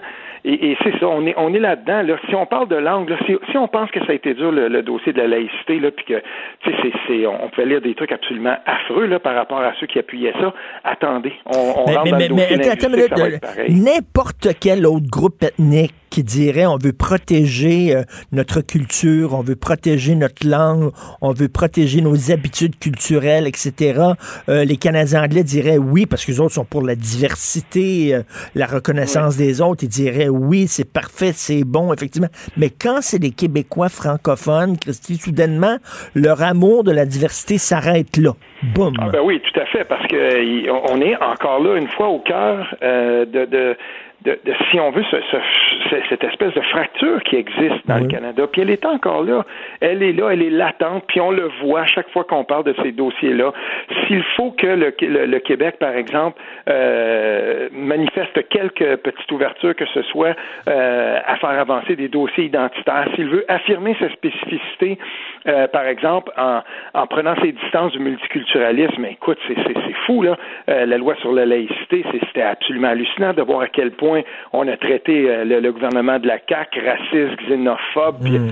Il n'y avait pas de mots assez durs, puis on le faisait même dans, les cercles journalistiques les, les, plus respectables. Mais là, il n'y avait plus aucune retenue. Mais, excuse-moi, la parenthèse, Steve, c'est-à-dire qu'on a eu pendant longtemps un premier ministre qui, avait ce, discours-là, Philippe Couillard. Dès qu'on parlait d'identité, il nous disait, comme les Canadiens anglais, vous êtes intolérants, vous êtes racistes. Finalement, les Canadiens anglais regardent et disent, regardez, le même un des leurs, c'est-à-dire un premier ministre franco francophones trouvaient ça du Québec? Oh, je pense que moi j'ai des amis j'ai des amis anglophones euh, qui sont au Canada anglais, puis que quand il avait quand, quand il avait vu la débâcle de, justement du Parti libéral, puis quand ils constatent de sondage en sondage que le Parti libéral est, est, devenu presque un parti, euh, je veux dire exclusivement là, tu sais, c'est le Parti égalité. Maintenant, c'est le, Equality Party of, euh, of Montreal, le Parti libéral. Maintenant, il est absent complètement de la carte au Québec francophone. Mais je veux dire, il y a quand même pas mal de monde au, Canada anglais qui connaissent et qui suivent la politique et qui sont capables de comprendre que euh, le ressac pour euh, le Parti libéral du Québec, de cette espèce d'antinationalisme-là ou de cette allergie euh, à quelconque revendication identitaire, ben ça s'est traduit par quoi? Ça, ça s'est traduit par l'éjection complète du... tu sais, c'est drôle, hein, parce que la corruption, puis tout ça, l'âge mmh, Charest, on mmh. aurait pensé qu'en 2012, là, il aurait été battu à plate couture. Mais il a sauvé sa peau, Jean Charest mais pas Philippe Couillard. Sais-tu pourquoi? Parce que là, il est allé trop loin. Puis il est allé trop loin dans l'antinationalisme et il est allé trop loin sur ces questions-là. Tout à fait. on est encore là-dedans aujourd'hui. Et j'espère que François Legault va prouver par l'absurde qu'on n'a pas notre place au Canada, parce que là, j'ai hâte de voir la réaction du Canada face à, parce qu'à la loi là, sur la laïcité. À un moment donné, on, mm-hmm. va, on va juger de sa constitutionnalité. Et là, s'il se fait fermer la porte ses doigts, François Legault, est-ce qu'il va en tirer les conclusions qui s'imposent? Est-ce que les Québécois vont en tirer les, les, conclusions qui s'imposent? Que, je comprends pas que les Québécois sont encore attachés au Canada, un pays qui ne, qui ne se gêne même plus pour nous mépriser. Ben, tu sais, ce qui arrive là, c'est que c'est euh, c'est un dossier qui est hyper plus complexe que ça. Euh, puis moi, j'en connais plusieurs personnes qui sont des, des, des, des, Québécois qui sont fiers de leur culture et tout ça. Mais d'un autre côté, euh, je veux dire, quitter un pays puis dire, euh, par exemple, on va on va poser ce geste-là, euh, mm. ben il y a beaucoup de gens qui sont pas prêts à ça. Puis même si on va jusqu'en Cour suprême, puis même si à un moment donné le Québec se trouvait isolé puis qu'il se faisait vraiment taper sur les doigts par la Cour suprême puis qu'il subissait une défaite puis qu'on soit obligé de démanteler tout ça, euh, je veux dire, il y a quand même des gens qui vont dire, ben, tu sais, est-ce qu'on est-ce qu'on va aller jusqu'à, par exemple, faire ce geste-là de rupture? En tout cas, on verra. Mais une chose est certaine, c'est que en ce moment euh, tout nationaliste qu'il soit, François Legault, c'est certain qu'à un moment donné, il va frapper un mur. Mais c'est sûr qu'il va frapper un mur. On l'a tout le temps frappé, ce Christine Mur-là. Ben oui, puis la loi 101, c'était comme ça, Richard. Puis là, euh, on voit, là, Simon Jolin Barrette promet... Bon, moi, je trouve que c'est très, très, très euh, discret. Là, c'est, pas, il n'y a pas de grand plan encore. Bon, ok, on va renforcer les capacités de euh, de la de, le QLF, de l'Office québécois de la langue française, surtout à Montréal. Mais quand on quand on prend cet angle-là, c'est cet angle-là qui a été euh, qui a été exploité beaucoup dans les médias anglophones. Une publication Facebook, par exemple, d'un média anglophone où il dit ben voici, euh, on va ajouter 50 nouveaux inspecteurs, surtout à Montréal. Bon, ben là c'est tout de suite Gestapo, language police. Mm. Puis c'est ça qu'on voit. plus ces gens-là disent parce que eux là, vu de Montréal de plus en plus, puis la mairesse de Montréal, on va le dire là, avec ses communications institutionnelles systématiquement en bilingue, ben, ces gens-là, pour eux, la, considération de, Québec français, puis que le, français, c'est la, c'est la langue officielle du Québec, hey, c'est en contrebalance. Là. Rappelons-nous du discours de Robert Bourassa au lendemain de l'échec de Mitch. Le Québec mm-hmm. est et sera toujours libre de son destin. Et de la réaction, et de la réaction signe noble de Jacques Parizeau qui s'était levé et qui avait traversé la Chambre et qui avait donné la main à Robert Bourassa puis qui, qui lui avait dit mon premier ministre. Ah, arrête, arrête. moi, je parle de ça, là, puis j'ai des frissons. Ben moi, c'est ce que j'allais dire, c'est ce que j'allais dire. J'ai des frissons de voir ça. Et, on, est, on, était tellement sur le bord. On était tellement sur le bord. Et j'ai parlé avec quelques mandarins, des gens qui ont, qui ont été pendant des dizaines d'années, des anciens du gouvernement Lévesque et tout ça, puis j'en ai parlé récemment. Et plusieurs m'ont dit on n'est jamais passé plus proche de notre indépendance nationale que cette fois-là. Et s'il avait fallu que Robert Bourassa tout à coup dise savez-vous quoi, on va virer la question de bord. Euh, est-ce qu'on veut vraiment continuer à faire partie d'un pays qui nous puis ben voilà, là ça aurait passé à 70, 75 Ben oui, parce que moi j'ai tout le temps dit le fantasme des Québécois, c'est que ce soit les libéraux qui fassent l'indépendance. C'est bizarre là, mais c'est ça parce que comme, comme si on se dirait comme si on se disait oh le PQ c'est sûr qu'ils veulent faire l'indépendance, ils, sont, trop militants, mais si c'est les libéraux là, ça devient sérieux. Mais c'était ça, on était sur le banc, mais bref, il n'y a pas eu les couilles libéral de Robert Bourassa n'existe plus. Non, exactement. Tu as tout à fait raison. Écoute, parlant de politiciens, être politicien au Québec, euh, c'est pas évident. Quelques mots là-dessus. Euh, écoute, euh, c'est ce sondage-là euh, dont on a parlé dans, le journal qui a été quand même, on fait ça une fois de temps en temps, tu sais, les professions, quelles sont les professions les, les, les plus nobles, ou encore les plus appréciées, puis les moins appréciées. Quand on regarde dans le dernier quart, tu sais, les professions qui sont les moins appréciées, on se rend compte là, que les postes électifs, maire, député, ministre, tout ça, écoute, on n'est pas loin des vendeurs de chars usagés. Puis il y a quelque chose là-dedans qui est, et en passant, on va regarder, on, on doit quand même constater que les journalistes sont pas loin là. Euh, et, on doit constater quelque chose, c'est qu'il y a vraiment une fracture, il y a un bris de confiance entre les élus et euh, la population. Ce, ce, bris de confiance-là n'est certainement pas étranger au fait que, par exemple, la pensée complotiste prolifère si facilement. Puis c'est là ce que j'affirme là, il faudrait quand même l'appuyer, il faudrait l'étudier, mais mhm. après, de prime abord, moi je le vois comme ça. Puis pas juste ça, c'est que pendant longtemps, là, il euh, y a des gens qui n'ont pas hésité, des politiciens qui n'ont pas hésité, par exemple, à user de, cynisme pour euh, pour leur bien, pour euh, et là tout parti confondu là, pour faire avancer leur cause et tout ça, ben il y a quelque chose là-dedans qui s'est brisé. Puis je me suis demandé est-ce que est-ce que ça a toujours été comme ça? Puis une courte recherche, j'ai qu'à remonter au début des années 90. Euh, j'ai retrouvé une source, par exemple, où on faisait ce genre d'enquête-là. Puis euh, les ministres là, étaient plutôt dans le, le, le dans, dans, dans, le coin de 80-85 Tu sais, je veux dire, on, on, là, on parle de, de, de, la moitié, là, ça a fondu de moitié. Ben, il y a quelque chose qui s'est brisé en quelque part, puis il va falloir qu'on Mais, mais c'est sûr que les médias sociaux, ça a changé complètement la donne, parce que maintenant, les gens qui se méfient du gouvernement se parlent entre eux, se pompent. Euh, on, on appelle les chambres oui, euh, mhm. ça, a comme augmenté le phénomène. Oui, mais tu sais, je me souviens, moi, à un moment donné, d'avoir parlé avec euh, avec des gens du Parti libéral. Écoute, là, on était à cette époque-là, gouvernement minoritaire, Jean Charest, puis là, il décide de déclencher des élections à quelques semaines de Noël en 2008 pour avoir sa majorité. Puis là, j'en avais parlé avec des gens, puis on m'avait carrément dit, écoute, Steve, regarde euh, les statistiques de, de taux de participation au Québec. Plus le taux de participation est bas, meilleures sont les chances du Parti libéral de pouvoir gagner. Donc, euh, Jean Charest n'avait pas hésité à déclencher des élections en plein mois de décembre, puis il les avait gagnées, puis il avait eu sa majorité. Mais moi, je leur avais dit, mais c'est totalement cynique, on devrait tout faire pour augmenter le taux de participation. Mais les, les stratèges politiques, eux, le savaient très bien. Si le, taux de participation était plus bas, ben, les chances du euh, Parti libéral de l'emporter étaient plus hautes. Et puis, c'est con à dire, mais euh, on mm. me l'avait présenté comme ça. Et le sachant, ben voilà, tu sais, et, et de, ce côté-là, je veux dire, on a un examen de conscience, de, confiance et de conscience à faire par rapport à ça, parce que le cynisme en politique, c'est pas l'affaire d'un parti, c'est l'affaire de toute la classe politique. Et, là-dessus, ben, euh, je pense que tous les partis à un moment donné ont manqué. Quand on a déballé les, les histoires, par exemple, de financement douteux à la commission Charbonneau, il n'y a pas un parti qui a été épargné. Hum, hum, hum. Mais tu sais, c'est correct de critiquer les gouvernements, mais de dire c'est toute de la merde, puis ils sont tous contre nous autres et tout ça, là, à un moment donné, c'est aller trop loin. Euh, merci beaucoup, Steve euh, Fortin. Bonne journée. OK, salut. Salut. Martino, souvent imité, mais jamais égalé. Vous écoutez Martino, Cube, Radio.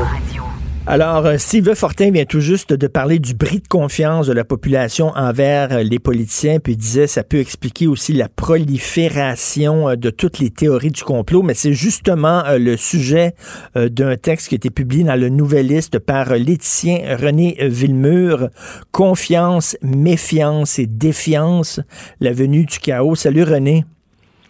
Ça va bien? Euh, très bien, j'aime beaucoup ton titre parce qu'on fait, on a fait confiance au gouvernement. Après ça, on s'en est méfié et là, on est en train de le défier. C'est un méchant glissement, là. Absolument. Puis ça, il faut voir que c'est justement, il faut le prendre dans son ensemble. Chacun des gestes est peut-être un petit peu insignifiant, mais le mouvement est parti d'une confiance au début, d'une méfiance qui s'est installée, et la défiance maintenant, ça va être quelque chose qui va être euh, difficile à contrôler parce que faut voir que la crise actuelle, elle a trois phases sanitaire, économique et sociale. Mmh. Et là, on voit la défiance sanitaire. Les masques, par exemple, l'anti-masque, mais il y aura également la défiance économique et sociale. Donc, c'est pas quelque chose qu'on peut banaliser. Et c'est quelque chose qui peut être dangereux aussi, là. Absolument, parce que dans le mode de confiance, les gens écoutent, acceptent les arguments, euh, évidemment, dans le mode méfiance, on, dispute l'argument, et dans le mode défiance, on n'écoute plus l'argument. On s'est fait sa propre opinion. On a vu ses amis sur le site web dans le cercle qui nous est proche possiblement. On va même dire la science n'existe pas dans le cas des, du, défi sanitaire ici. Mais rendu à ce point-là, c'est que la défiance, éventuellement, quelqu'un va vous dire, moi, si je ne veux pas porter de masque, je n'en porterai pas. Et c'est là que le problème survient parce que c'est pas juste euh, le cas de la personne en question c'est que lui met les autres, expose les autres à, un danger. Donc, le gouvernement n'aura pas le choix d'agir. Et euh, jusqu'à maintenant, contrer la défiance, c'est difficile. Écoute, ça fait des années qu'on parle de liberté, de droits individuels. On a même une charte des droits. Et euh, il y a des gens qui disaient, oui, mais on oublie là-dedans les devoirs aussi. C'est certain qu'on a des droits individuels à protéger, mais on a aussi un devoir vis-à-vis euh, le reste de la société. On vit en société, on vit pas sur une île. Mais là, on voit justement, là, on récolte ce qu'on a semé. Des années, des années, des années de discours de, de droits et libertés. Ben, c'est ça que ça donne. C'est les gens ne pensent plus aux autres. Absolument. Puis le droit individuel a pris la place de la société. C'est moi, moi, moi. Moi, je pense que et puis moi, je, fais. Et donc ça, là, à quelque part, c'est qu'on vit pas seul, on n'est pas sur une île, et les fameux chartes de droits et libertés, c'est pas une mauvaise idée au départ, mais mm. c'est qu'on l'a, on l'a amené au point absurde. On est arrivé dans des absurdités, des choses qui n'ont pas de sens, que l'on impose aux autres maintenant au nom de soi-même. C'est, c'est pas, on peut pas imposer actuellement les convictions de quelques-uns sur tous sans qu'il y ait des conséquences. Donc, oui, il faut ramener la société au centre du débat. Il faut ramener le citoyen puis le bien commun de la santé dans ce cas-là, parce qu'on peut pas juste dire, regarde, tu droit à ton opinion, puis c'est comme ça. Il y a des sujets où c'est moins important que d'autres, mais la santé, c'est que ça affecte les autres. Donc, on ne peut pas, euh, à quelque part, laisser les autres devenir malades parce qu'on a une conviction. Écoute, il faut, faut rappeler toujours cette belle phrase de John F. Kennedy, qu'il y a beaucoup de gens qui ont cité, là, mais ne, demandez pas ce que votre pays peut faire pour vous, mais ce que vous pouvez faire pour votre pays. Il faut, à un moment donné, redécouvrir cette phrase-là puis l'appliquer. Absolument. Il faut se rappeler de quelque chose. Hein. La, gestion de la pandémie actuellement, c'est pas quelque chose qui était dans un plan stratégique. C'est pas quelque chose pour lequel on était préparé. Je pense que les autorités font au mieux dans les circonstances. Ils vont faire des erreurs, c'est certain. Ces gens-là peuvent être fatigués après un bout de temps. Mais franchement, il faudrait les aider en collaborant et en ne mettant pas des débats qui n'ont pas de sens au nom d'une liberté. Puis vous savez, franchement, ça n'a pas été inventé pour ça, le, concept de liberté, pour que quelqu'un puisse empoisonner un autre. C'est une idée qui est pas mal plus grande que l'intérêt personnel. La liberté, quand on en parle philosophiquement, c'est une liberté collective. C'est pas une liberté Mm. individuelle. Donc, euh, actuellement, je trouve qu'on on met des grands mots sur des petites convictions. Écoute, euh, j'ai une réflexion ces temps-ci que je me fais. Est-ce que les médias ne sont pas en partie responsables de ce cynisme généralisé euh, dans les médias? Et j'en fais partie? Euh, on chiale, on chiale, on chiale, mais c'est très rare que on applaudit lorsque les gouvernements font un bon coup. Pourtant, les gouvernements ne font pas que des mauvaises choses, mais c'est très rare qu'on qu'on salue leur bon coup. Puis on passe surtout la majorité de notre temps à, à mettre le, le spotlight des projecteurs sur ce qui ne va pas. Et en faisant ça, ben, c'est certain qu'on développe une forme de cynisme envers la population. Ben oui, puis si- si on écoute, moi, moi je l'ai fait écouter toutes les conférences de presse depuis le début, et puis quand la période de questions arrive, c'est toujours la bébite qu'on va chercher. Ouais. Évidemment, ça fait un bon, ça fait un bon clip. Je, je- me donne en mille. Sauf que parfois, on, oublie qu'il y a eu tant d'efforts avec un succès. On oublie qu'on a fait mieux que d'autres à certains endroits, mais les, questions sont parfois vicieuses dans les, euh, dans les conférences, de- dans la période de questions qui suit la conférence de presse. Et franchement, je trouve ça déplorable parce que quand on a écouté l'ensemble, on comprend que la question vicieuse, c'est juste un angle. Mais pour la personne qui va prendre ça au bulletin de nouvelles ou qui va le lire dans le journal, pour elle, c'est toute la nouvelle. Et, et justement, c'est une forme de désinformation. Puis à la limite, c'est une forme de propagande qui sert les, euh, les opposants. On n'annonce jamais les bonnes nouvelles, malheureusement. Tout à fait. Ben, tu sais, un avion qui atterrit correctement à l'aéroport euh, Trudeau, c'est pas une nouvelle. Une nouvelle, c'est un avion qui s'écrase. C'est plate, mais c'est ça. Absolument. Absolument. Puis on devrait développer le, le- le- concept de la bonne nouvelle du jour y a déjà eu dans les médias. Oui. que On a besoin de bonnes nouvelles actuellement. C'est c'est- cette situation-là, elle est sérieuse, elle est inédite, mais c'est pas fini. Je vous, je vous rappelle hein, la, la, la, la défiance économique qui va, se- qui va suivre pour hein, les fermetures, les, euh, possiblement les, les mises à pied, les séparations, les divorces, les suicides. C'est pas des choses qui sont inenvisageables. là. Alors, euh, ça, ça va être pas mal plus difficile plus tard. Pour l'instant, on se bat sur une insignifiance, à mon avis, parce que on a accepté d'être confiné euh, sans problème. Et là, finalement, un inconvénient qui est moindre, on en fait un gros plat. Faut faire attention. Et écoute, il y a- il y, a un concept que tu connais fort bien, la dissonance cognitive, OK? Ça, c'est ne, pas, ne pas voir euh, les impacts de, de tes gestes. Regarde, je vais te, te donner une- un exemple. Euh, la grande amie de ma femme est morte d'un cancer du poumon, OK? Elle était très jeune, début de la quarantaine. Elle était sous une tente d'oxygène, elle luttait pour sa vie. Son père allait la voir, pleurait à côté d'elle, lui tenait la main et sortait pour aller fumer une cigarette. OK? Ça, c'est ce qu'on ce qu'on appelle la dissonance cognitive. Le gars, il faisait pas le lien entre la cigarette qu'il fume puis sa, sa fille qui meurt d'un cancer du poumon. Et là, on voit que les gens sont tannés de la COVID.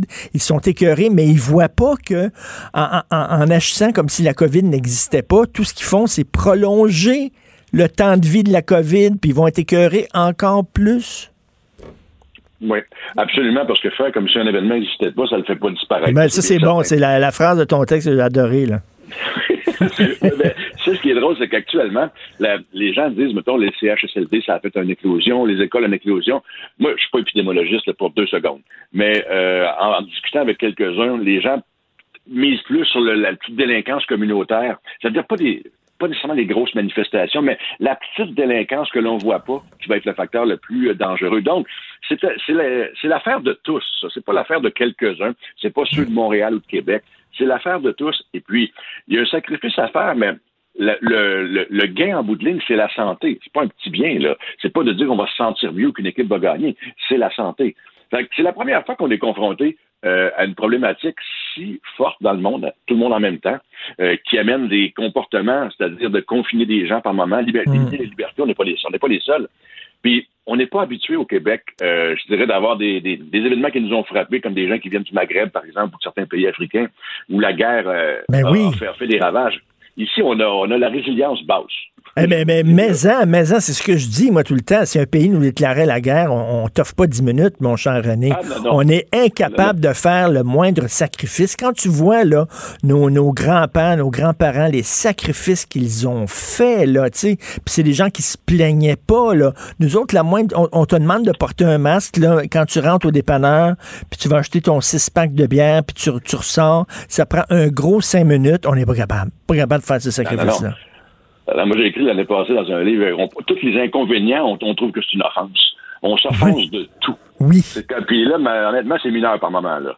Mais l'inconvénient de devenir une offense, depuis ce temps-là, on gueule. Et quand on gueule, l'autre gueule plus fort. Et c'est pas c'est ça, la, la, défiance, la, la méfiance de la défiance. on n'est pas en dialogue, là. On est en. C'est des monologues qui s'affrontent. Et puis ça, ça construit jamais rien de monologues qui se parlent ou qui se parlent pas. Exactement. Et toi, tu es, ben, un intellectuel, René, René Villemur. Fait que tu crois à la force des arguments. Tu crois que quand on arrive avec des arguments puis des faits, qu'on peut soudainement euh, convaincre quelqu'un, mais face à des complotistes puis des conspirationnistes, il n'y a rien à faire. là. as beau arriver avec tous les arguments. Si quelqu'un est convaincu que la Terre est plate, ben Christy, as beau arriver avec plein de photos puis ça, il va dire que la mm-hmm. Terre est plate. Absolument. Il n'y a pas un fait qui va contrer une croyance. Non. Et puis, la, croyance, il y a des croyances, les gens vont dire des croyances religieuses, par exemple. Oui, il y a ça, mais il y a également des éléments de crédulité. C'est moins beau que croyance, mais c'est un peu la même chose. Et quand on dit que la Terre est plate, justement, quand on dit que le virus n'existe pas ou Bill Gates va nous inoculer le 5G, franchement, deux secondes de réflexion un peu rigoureuse, là, et on va se dire, ça, c'est surprise, surprise qui me regarde. C'est très, euh, c'est très difficile à accepter. Moi, je vois ça, que je regarde du côté de la pensée rigoureuse, là, et puis je me dis, ben voyons donc, il n'y a pas des adultes qui croient ça. Et contrairement à ce que plusieurs disent, c'est pas tous des, des, gens qui n'ont pas d'instruction, là. Mais non. Mais on, se on se rattache à une croyance quand on ne peut pas croire en d'autres choses. Et quand on ne croit pas, par exemple, dans l'autorité, on est prêt à croire n'importe quoi. Et ce qui nous amène à la fin de ton texte, excellente euh, dernière phrase, il est urgent que les autorités et les gouvernements permettent aux défiants de revenir vers la confiance, car sinon, c'est le chaos qui va s'installer. Comment le gouvernement peut réparer le lien de confiance qui a été brisé? Ben, je pense que ça commence par des petits gestes, mais je regarde, euh, le gouvernement devrait commencer à, communiquer plus efficacement, à avoir les rendez-vous communicationnels qu'on avait au début, c'était mieux que, que pas savoir quand qui parle de quoi, là, mais également d'être plus clair dans ses attentes. Je mm. regarde, moi, cette semaine, la différence entre la zone jaune puis orange, elle est mince. Ben oui. Et puis, la zone rouge, c'est me semble un moindre inconvénient que le confinement. Donc, ça va être quoi la zone, euh, toutes les couleurs après? je trouve que ces communications-là ne sont pas claires. Et quand c'est pas clair, ça ramène pas la confiance.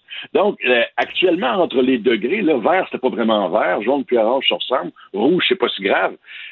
Moi, j'ai de la misère à m'y retrouver. Je comprends que des gens qui ne veulent pas s'y retrouver euh, ne le feront pas. Donc, j'inviterai le gouvernement à communiquer plus régulièrement, plus clairement et prendre un peu plus de temps parce qu'on a l'impression des fois que je sais que ça va vite, je sais qu'ils peuvent pas prendre tout le temps, mais quand on est devant une défiance et on veut éviter le chaos, il faut prendre plus de temps. Tout à fait. Écoute, euh, merci beaucoup. Puis ton texte, j'invite les gens à le lire. C'est dans le Nouvelliste.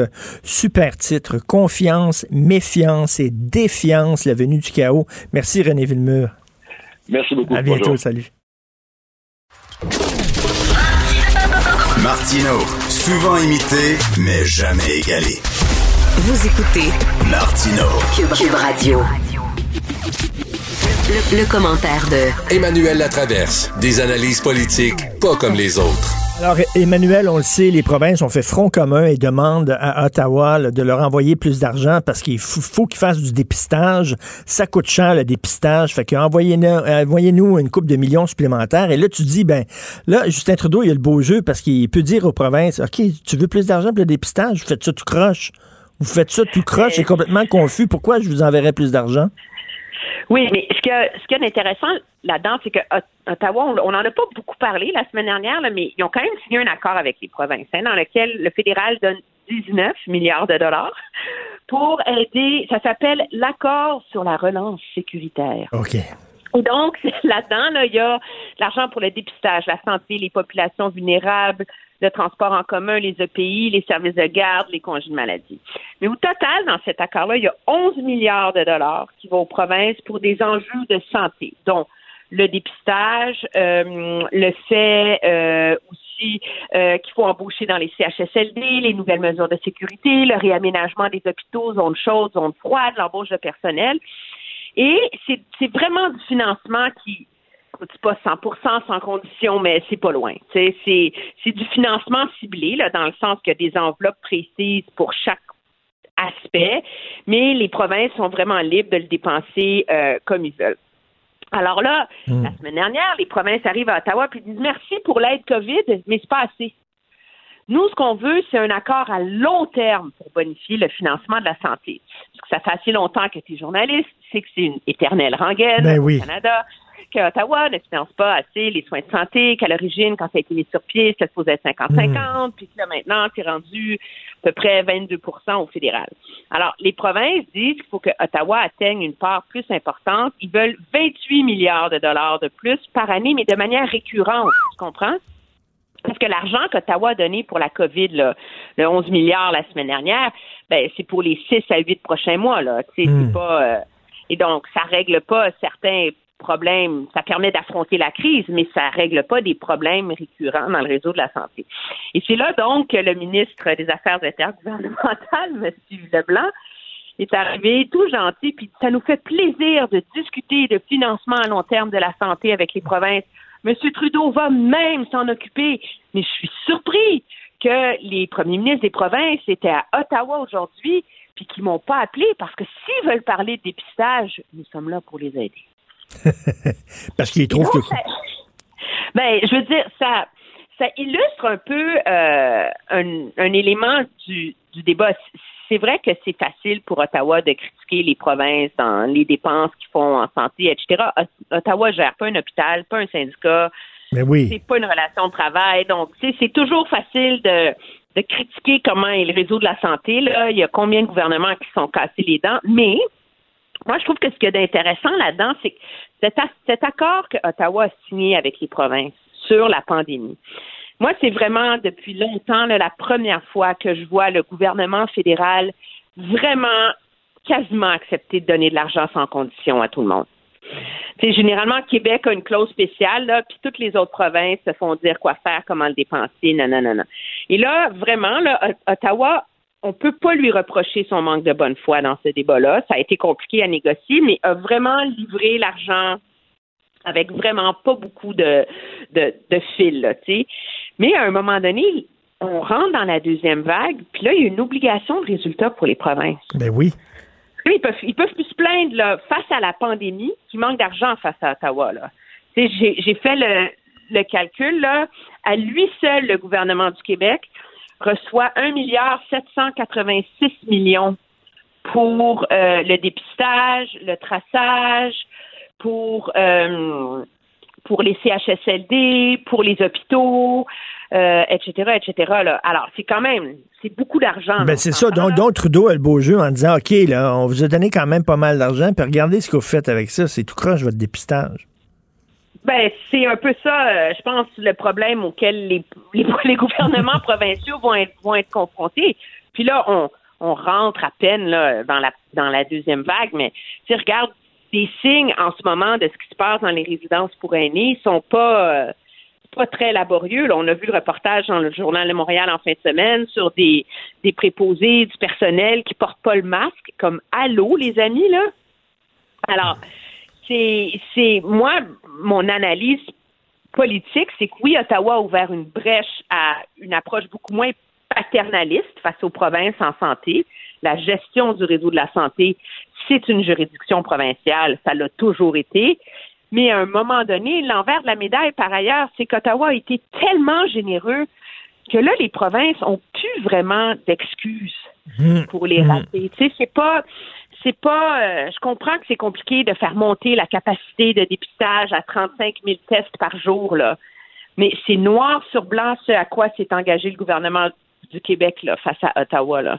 Alors, il y a une obligation d'y arriver, puis à un moment donné, les les les faux fuyants, l'effet que c'est compliqué, c'est difficile, etc.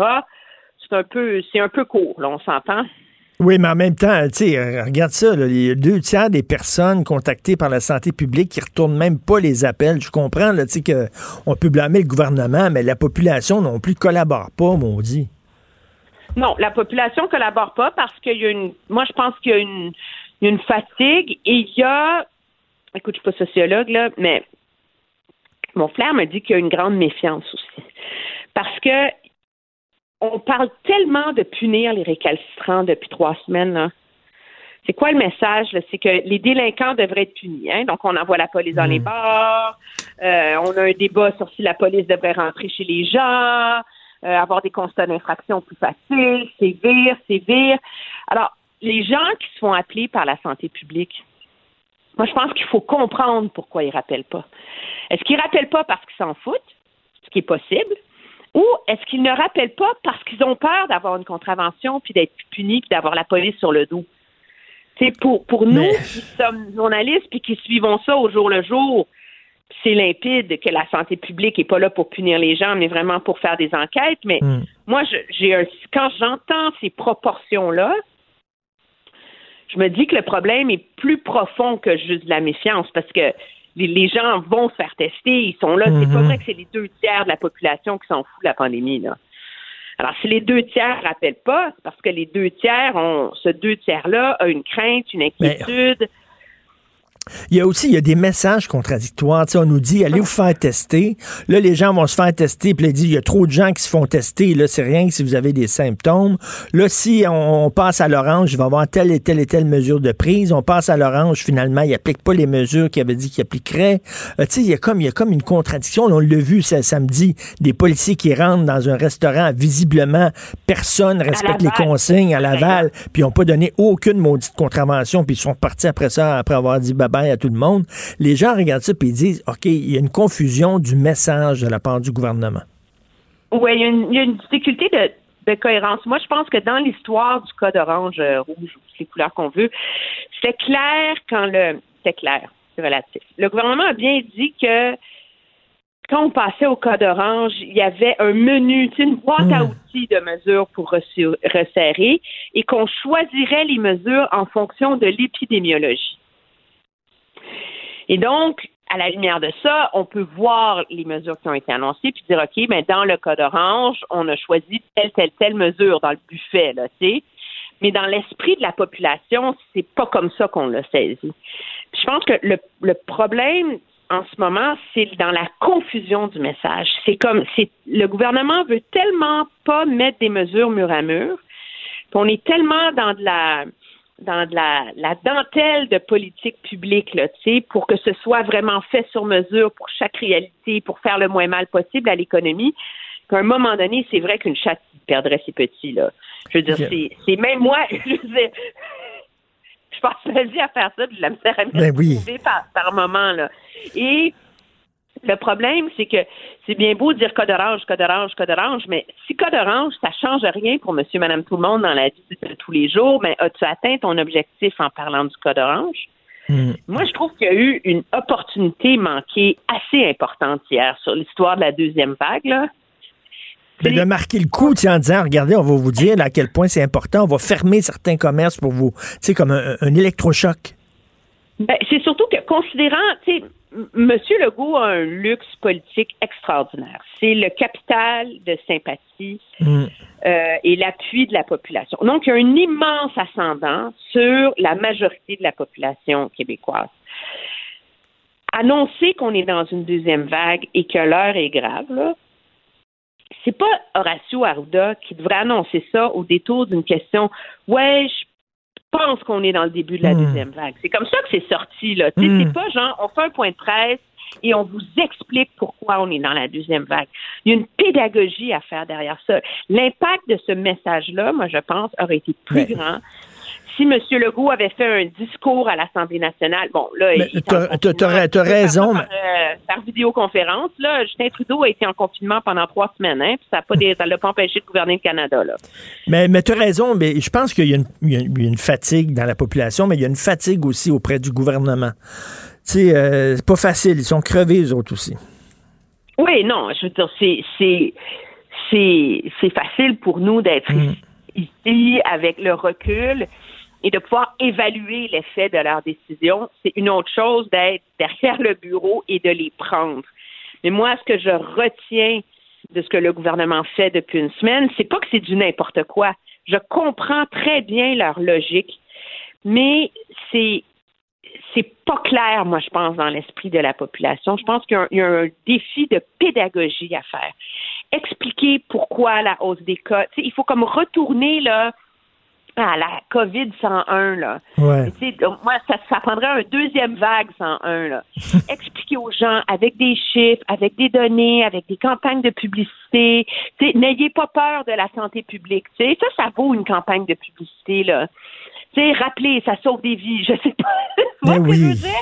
Mais il faut, et, mais c'est comme si là, ils étaient tellement pris dans un tourbillon infernal que le, le, le message macro et global est perdu dans la remise en question de chacun des petits détails qui mettent de l'avant. Mais tu imagines la frustration quand même des élus. François Legault, lui, lorsqu'il a gagné ses élections, il, avait un plan pour le Québec dans sa tête, puis il voulait s'occuper d'autre chose. Puis là, il est pogné à cause de la situation, il est pogné à gérer une crise pandémique, alors que c'était pas ça qu'il avait en tête quand il avait gagné ses élections. Ça doit être extrêmement frustrant.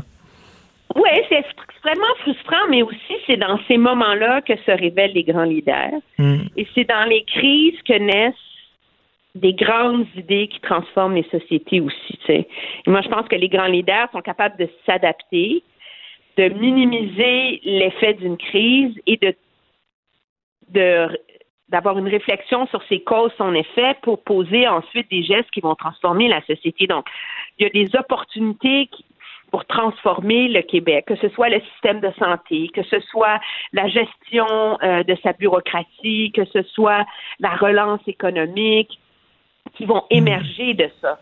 Et, et c'est et moi je pense que c'est c'est là-dessus que que les politiciens euh, maintiennent leur euh, leur objectif.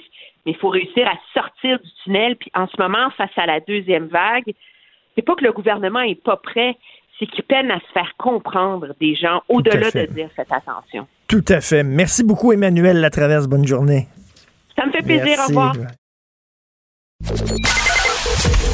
Joignez-vous à la discussion. Appelez ou textez le 187 Cube Radio 1877 827 2346. Le, le commentaire de Mathieu Boccoté, dépensé pas comme les autres. Coudon, il y a un consensus chez nos invités euh, aujourd'hui parce qu'il y a Steve Fortin qui disait le lien de confiance entre le gouvernement et la population est brisé. Pour le réparer, le gouvernement se doit de, de clarifier son message. C'est ce que René Villemur, éthicien, nous a dit. C'est ce qu'Emmanuel Latraverse, analyste politique, nous a dit. C'est ce que Mathieu Boccoté aussi écrit. Salut Mathieu. Bonjour. Donc, c'est bien beau de, de, de critiquer les gens, de critiquer la population, mais si le lien de confiance est brisé, peut-être que la faute en est aussi euh, au gouvernement. Ben, c'est que là, il y a une espèce de ton étrange ces derniers jours qui nous vient de la part des autorités, où on nous explique que globalement, les Québécois se comportent mal, les Québécois sont pas disciplinés, les Québécois font pas leur devoir à temps, les Québécois mangent pas assez leurs, légu- leurs légumes. Et puis là, ben, à cause de- du fait qu'ils se comportent mal, ils vont, on va falloir qu'on les mette en pénitence. Euh, il y a quelque chose de très paternaliste là-dedans, euh, une forme de paternalisme rigide, c'est-à-dire sans, euh, il n'y a pas l'espèce d'autorité chaleureuse de François Legault au moment des débuts de la pandémie. Bon, on peut dire on n'y est plus non plus. Il y a une forme d'exaspération, de lassitude, d'écœurantite, mais il y a, euh, on le voit, une forme d'autorité.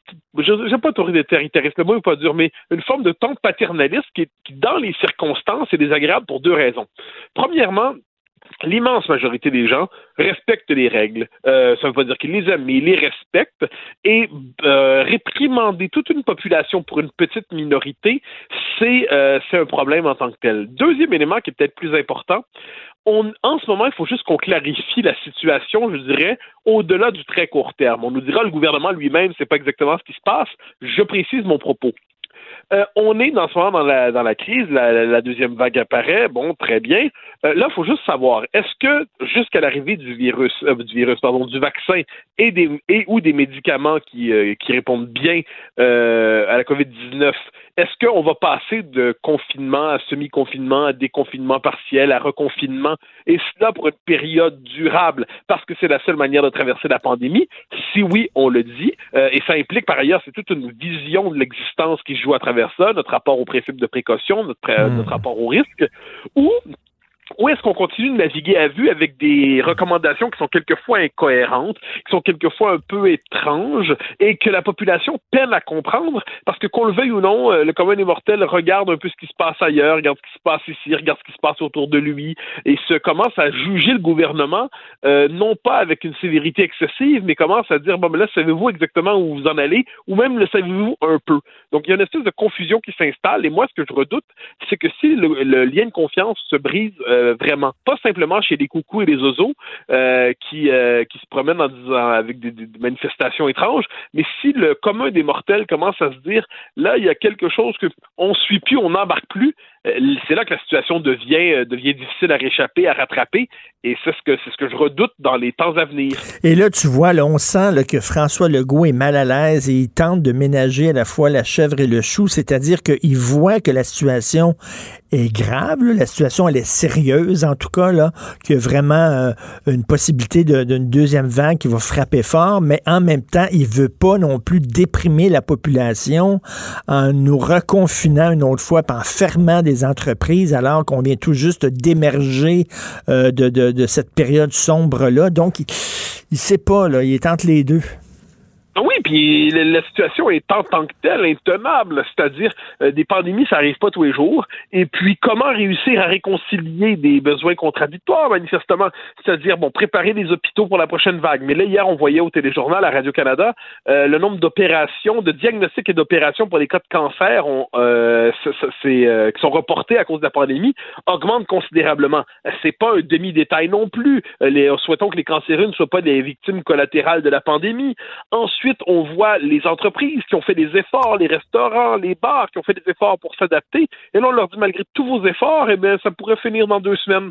Et le jour où il va avoir une crise économique très sérieuse, on sera plus sur le sérum de la PCU, euh, eh bien là, il y a quelque chose qui va se passer. C'est-à-dire quand une économie entre en crise fondamentale, c'est pas la pandémie, c'est autre chose, mais ça fait mal aussi. Donc, je comprends que la situation est intenable. Moi, dans les circonstances, je crois que le gouvernement doit se rappeler toujours d'une chose, c'est ce que j'appelle la théorie de la soupape.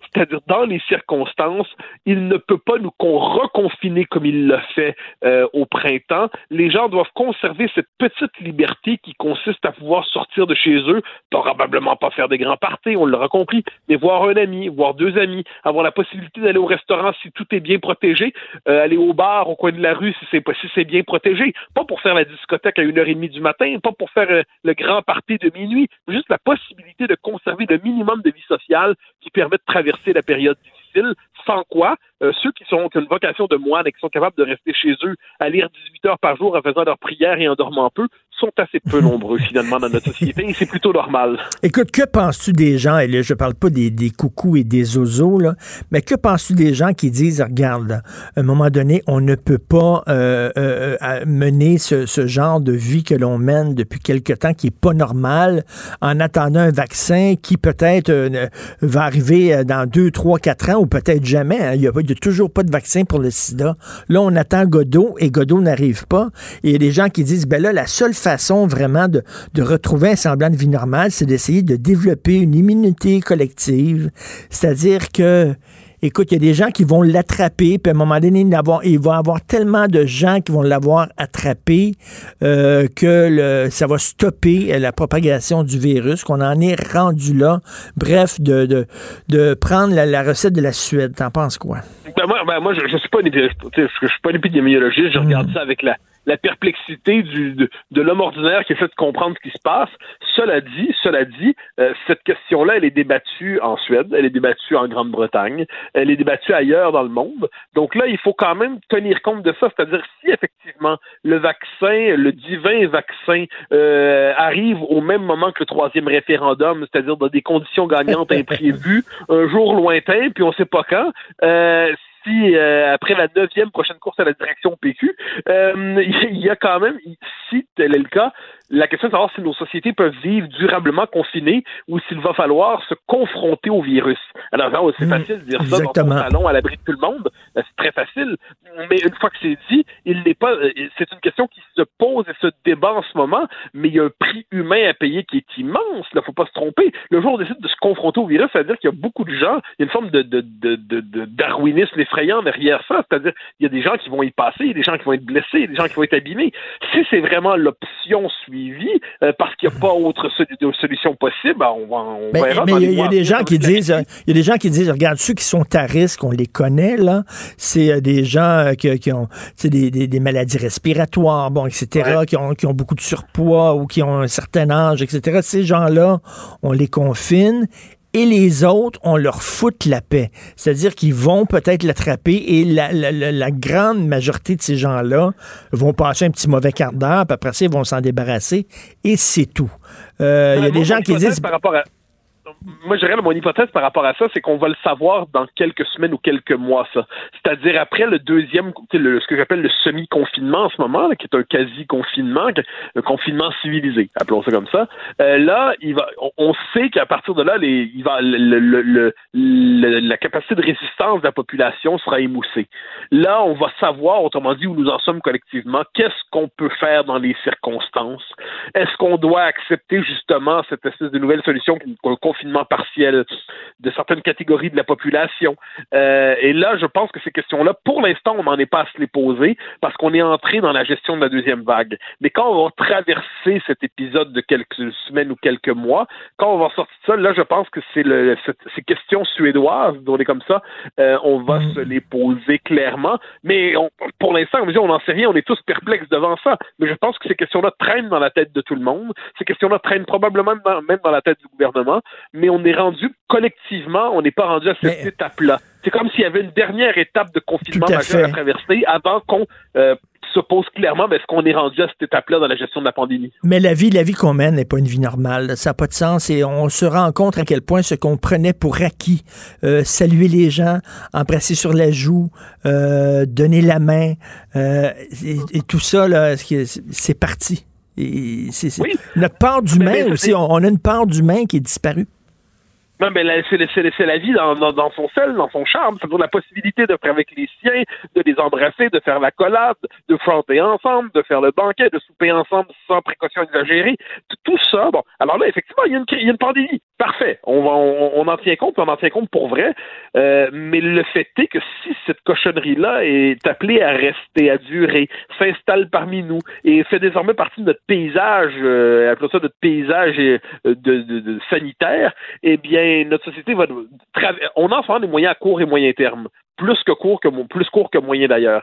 À moyen long terme, c'est intenable. À ce moment-là, on se posera de, les questions suédoises, on sait comme ça. Mais vu mm. la stratégie qu'on a embrassée depuis le début de la crise, c'est pas le moment pour ça. Euh, puis on, qui sait s'il n'y aura pas un vaccin par ailleurs? Qui sait si le vaccin arrivera pas rapidement? Qui sait s'il ne sera pas efficace? Donc il y a toute une série de possibles qui comptent aussi là-dedans euh, qu'on ne doit pas évacuer, qu'on ne doit pas tourner en ridicule. Mais il faut simplement savoir que tôt ou tard, si c'est appelé à, si la situation ne s'améliore pas sur le fond des choses, c'est notre rapport collectif euh, au virus qui va changer, ça m'apparaît évident. Tout à fait. Excellente réflexion. Merci beaucoup, Mathieu Boccoté. Bonne journée. Au grand plaisir. Bye bye. Ben oui, on le sait. Martineau, ça n'a pas de bon sens comme il est bon. Vous écoutez Martino. Cube Radio. Vous connaissez tous Jean Bottary, c'est un blogueur, c'est un activiste, c'est un ancien préposé aux bénéficiaires qui est retourné, tiens, euh, tout en son honneur sur le plancher à titre de préposé aux bénéficiaires pour un CHSLD des Laurentides. Il est avec nous. Salut Jean. Bonjour cher ami, comment vas-tu? Ah, je sais pas. Découragé. Écoute, euh, quand tu vois les gens qui, qui se. Toi qui, qui es sur le plancher, tu es sur le plancher, quand tu vois les gens qui, qui agissent comme si la pandémie était derrière nous, tu, réagis comment? Ça me révolte, carrément. Ah. Tu sais, les, les, employés du réseau de la santé, euh, toutes professions confondues, ils, font attention, ils sont là depuis le 15 mars. Euh, ils tiennent le réseau à bout de bras et ils respectent évidemment les consignes sanitaires. Et puis, il y a certaines personnes, comme on voit là, récemment, des parties, puis dans, dans les restaurants, plancher de danse, puis c'est un manque de respect, justement, que je trouve envers les travailleurs et travailleuses de santé que ces gens-là ont. Oui, en disant, on s'en fout si euh, vous autres, euh, vous autres, vous veillez, euh, vous êtes, vous êtes, vous êtes sur le front, vous combattez la COVID, merci beaucoup, puis nous autres, on continue de faire le party. Et voilà. Et on contamine parfois sans le savoir, parce qu'il y a des gens symptomatiques. On a vu au Kirouac, qu'est-ce que ça a ben oui. C'est incroyable. Écoute, euh, j'ai écrit ça sur euh, mes médias sociaux, sur ma page Facebook. Il y a une personne qui est morte suite à l'éclosion euh, au Kirouac. Et quelqu'un m'a dit, ouais, mais de toute façon, elle était probablement malade, ou était trop vieille, ou était trop grosse. genre, genre, on s'en fout que cette personne-là meure. De toute façon, elle serait morte d'autre chose.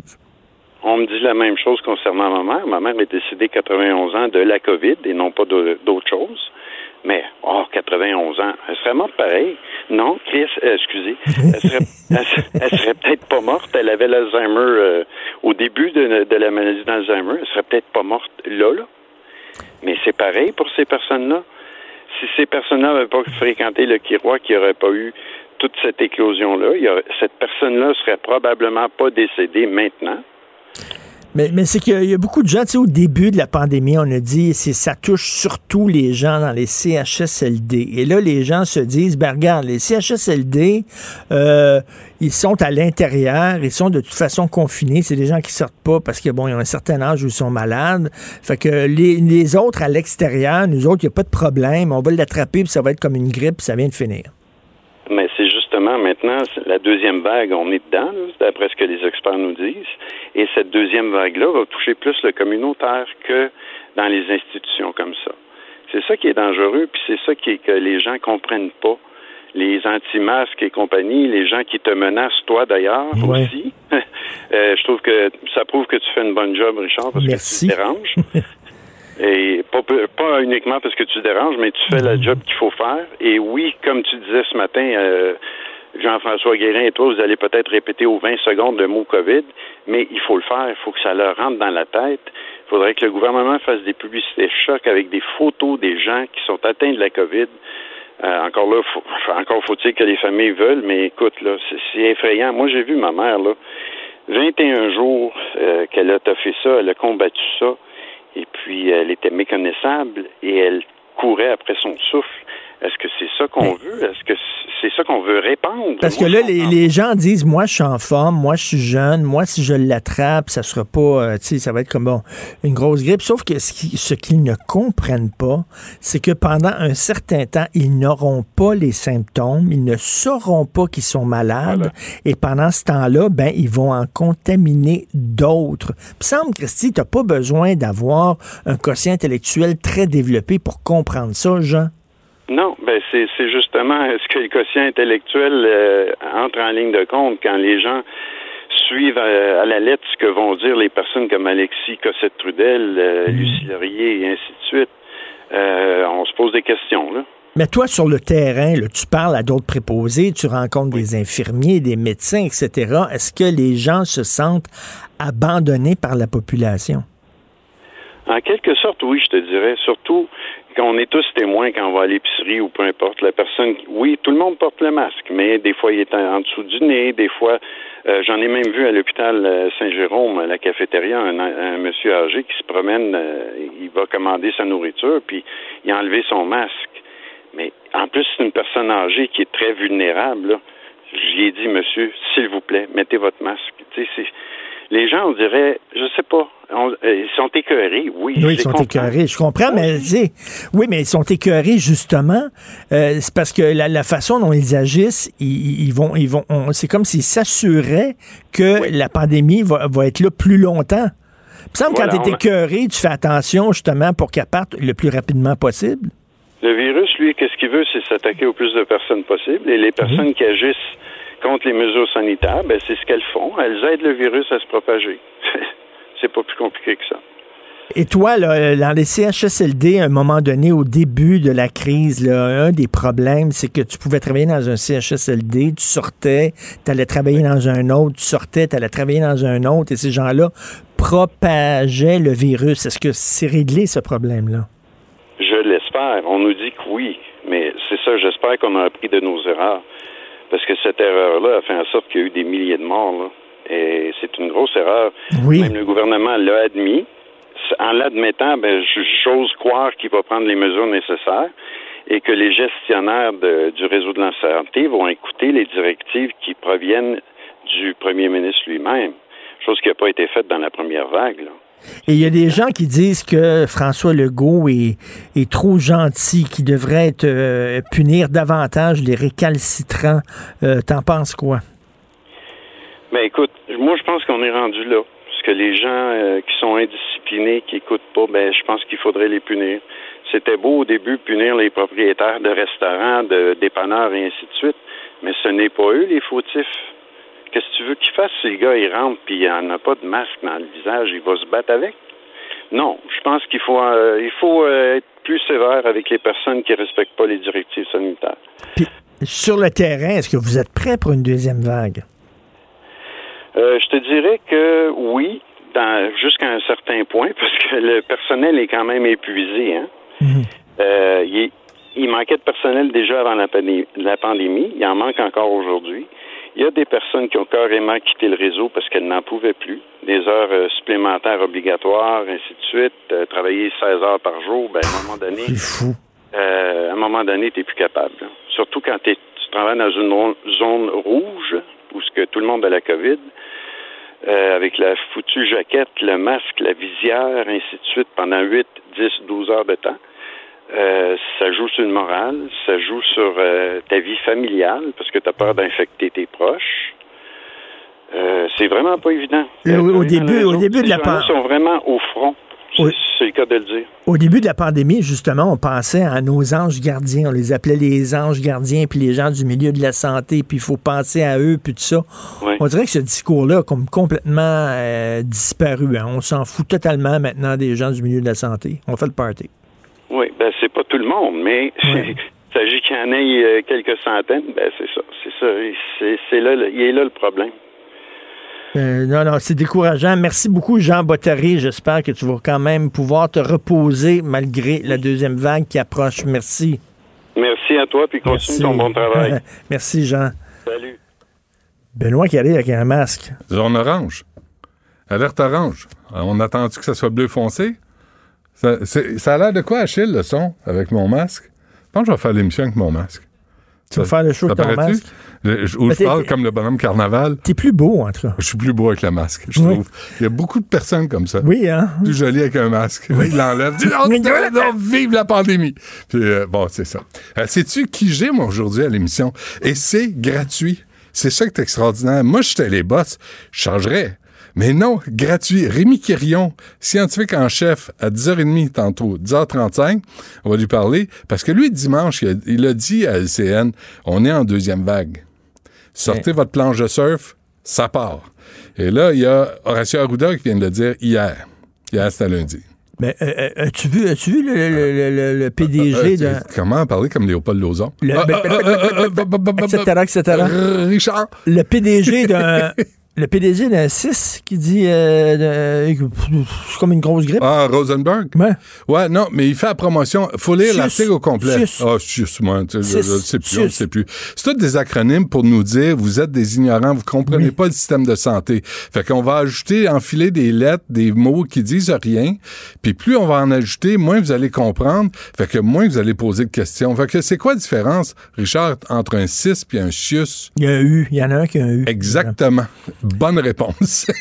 Mais c'est ça qu'ils font, tu sais, le chum, le cusum, le, c'est correct. On l'apprend au feu, tu sais, le CS, euh, CST, NST, NETTE, E, le nouveau, tu sais, avant, le- on disait la commission de la santé au travail. Puis des fois, des fois, ils changent les, les lettres. Comme, Ouais. comme un, un AVC, c'est rendu un ACV. Un ACV. Avant, c'était AVC. Non, non, ils ont changé les lettres. Ouais. Tu vois, là, comme une cher, hein. MTS. C'est pas une MTS. C'est une ITS. C'est une ITS. C'est ça. ça va- et Il y a après, des gens, ils ont des gens, je pense, c'est leur job. là, ils ont un bureau, puis tout ça, puis leur job, c'est de changer la Qu'est-ce qu'on change aujourd'hui? Et là, il Ouais. faut changer les pancartes, faut changer les annonces, faut changer toutes les, les lettres, le, le- tout. faut changer le site Internet. C'est une un infection transmise sexuellement et Oui. non une maladie Après, ils diront que Mais notre génération n'a pas maladie. évolué. On a évolué, nous autres. On a appris tout ça. Parce qu'avant, c'était quoi? C'était la CUM, la communauté urbaine de Montréal. Fini. Ben, ça- On n'a plus de ça. C'est la commission des liqueurs. La commission de liqueurs. Fait que bref, là, c'est la SAQ. Ils vont Ça, le prochain, on prévoit, c'est la SAQ. On va changer le terme de la SAQ. La Ben oui. SQDC, SAQ vont, vont mélanger ça. Alcool, c'est pas bon. Ils vont Ils mettre. devraient- euh, Ils devraient mélanger ça parce que ils coûtent très cher, les dirigeants de la SAQ. Catherine Dagenet, qui n'accorde pas d'entrevue, avec son salaire de mi-million de dollars pour gérer un monopole, euh, tu sais, puis elle a des primes de rendement fantastiques, ils répondent pas à ça. Parce qu'on ne mérite pas, on est juste des citoyens. On Charles Dombin, t'es bien chialeux Moi, je suis de bonne aujourd'hui. humeur aujourd'hui. Fait que à, à 11 h j'ai euh, David Hurtel qui vient de sortir un livre. Sur? Euh, sur son, son épopée euh, ministérielle. OK. On va lui parler aussi, voir s'il veut se présenter à la mairie de Montréal. Parce qu'il y a un bon profil pour ça. C'est un libéral, multiculturaliste, tu sais, puis il connaît toutes les communautés à Montréal. Que il serait le bon gars pour euh, rivaliser avec euh, Madame, euh, Madame Plante. Et M. Coder. Oh, M. Coder viendra pas. Ben oui. Oh, y non, il non, non, je suis sûr qu'il se trouve- s'est trouvé une job dans un cabinet d'avocat ou de, Non, de non, quelque chose. T'as même pas besoin d'être avocat. Monsieur Coder, il Ouais. veut montrer, là, il a, il a perdu les dernières Ouais, ouais, élections, non. il l'a pas pris, Ouais. il l'a pas avalé, il l'a Ouais. pas digéré, il veut revenir pour dire, regardez, c'est qui son meilleur conseiller? regardez. C'est son ego. Oui. C'est- son ego lui dit Denis, tu peux pas laisser ça de même. Tu vas Il pas faut que tu reviennes. Oui, faut que tu remontes sur le Rocky, peloton. Rocky, Rocky 7. Rocky. Et à midi, Rocky 7. midi 15, là, sais-tu qui on a? Et c'est gratuit, je te le rappelle. as-tu du monde? toi? Mylène Drouin, la directrice de la santé publique de Montréal. Alors ça, là, Je sais que tu l'as parce que je voulais, je voulais l'avoir, puis Mais ils m'ont tu dit, ben pas. non. Tu peux pas. Ben non, parce que Benoît a passé à gratte avant toi. C'est tout. C'est de même On va ça chez marche. Benoît. tu sais que moi, je voulais avoir les clowns. tu sais qu'on envoie des clowns dans des CHSLD? Encore aujourd'hui? Oui, oui, il y a des clowns dans les CHSLD parce qu'ils disent que C'est l'idée de Marguerite Blais, ça. ils propagent la bonne humeur. C'est vrai. Puis Un les peu vieux- comme nous. Les vieux ont besoin de clowns, comme nous. Alors moi, je voulais aller voir Dr. Clown. Puis, Fait que Hugo a contacté Dr. Clown, la fondation Dr. Clown, puis on dit euh, nous voulons discuter de ça dans un climat de bienveillance et on croit que M. Martineau n'est pas capable. Il avait peur, le Dr. Clown, que je dis Mais tabarnak de clown, vous autres Vous allez tous passer par là C'est ça, c'est niaiseux d'être un clown puis, ils ont pas voulu. Ils ont pas voulu venir. Ton maudit nez rouge, je peux te le foutre dans le cul Mais Parce que des fois, j'aurais dit t'es bête. que je suis Des fois, t'es Non, bête. c'est pas vrai. Des fois, t'es bête. Des fois, t'es pas fin. Puis, qu'est-ce que tu veux, les gens, ben, ils ont peur. Ils, ça, ils veulent pas se Mon faire père était. Père Noël. Penses-tu que je vais chialer contre les clowns? Jacques était Père Noël? Ah oui? Oui. Tu sais que- tu sais que c'est notre prochain job. hein? Les fêtes. Oui. tu sais que c'est notre prochaine gig, là.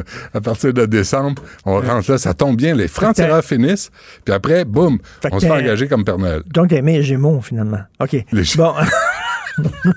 Hugo Veilleux à la recherche, merci beaucoup. Ah oui, déjà? Oui, Achille, ben oui, on est rendu faut là. que je me mette à travailler, là. Oui, Achille Moinet à la console, à la réalisation. Toujours à son affaire. Ils sont tous à son affaire et on va t'écouter Hugo, parce que te fois, il y a un mou. Hugo, il y a un flou. Euh, tu sais, je trouve vers 9h42, il y a toujours. Non, mais pauvre lui, il appelle les gens, puis il dit, Ah, là, les ça. gens, il dit, c'est pour l'émission Martineau. Cloc, ça raccroche. Boum! Mais. Mais- il est fait fort, Eh, Hugo. Il est fait fort. Pour, pour Quand se tu faire dis, là, tu raccrocher au nez par un clown.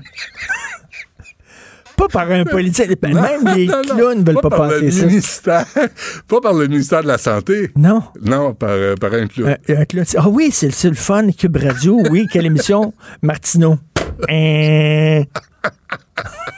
Je suis rendu là. Hugo devrait avoir une prime au refus. À chaque fois qu'il y a un refus, il devrait avoir un 20 pièces de plus. Écoute, ça, ça arrondirait ton mois en désespoir.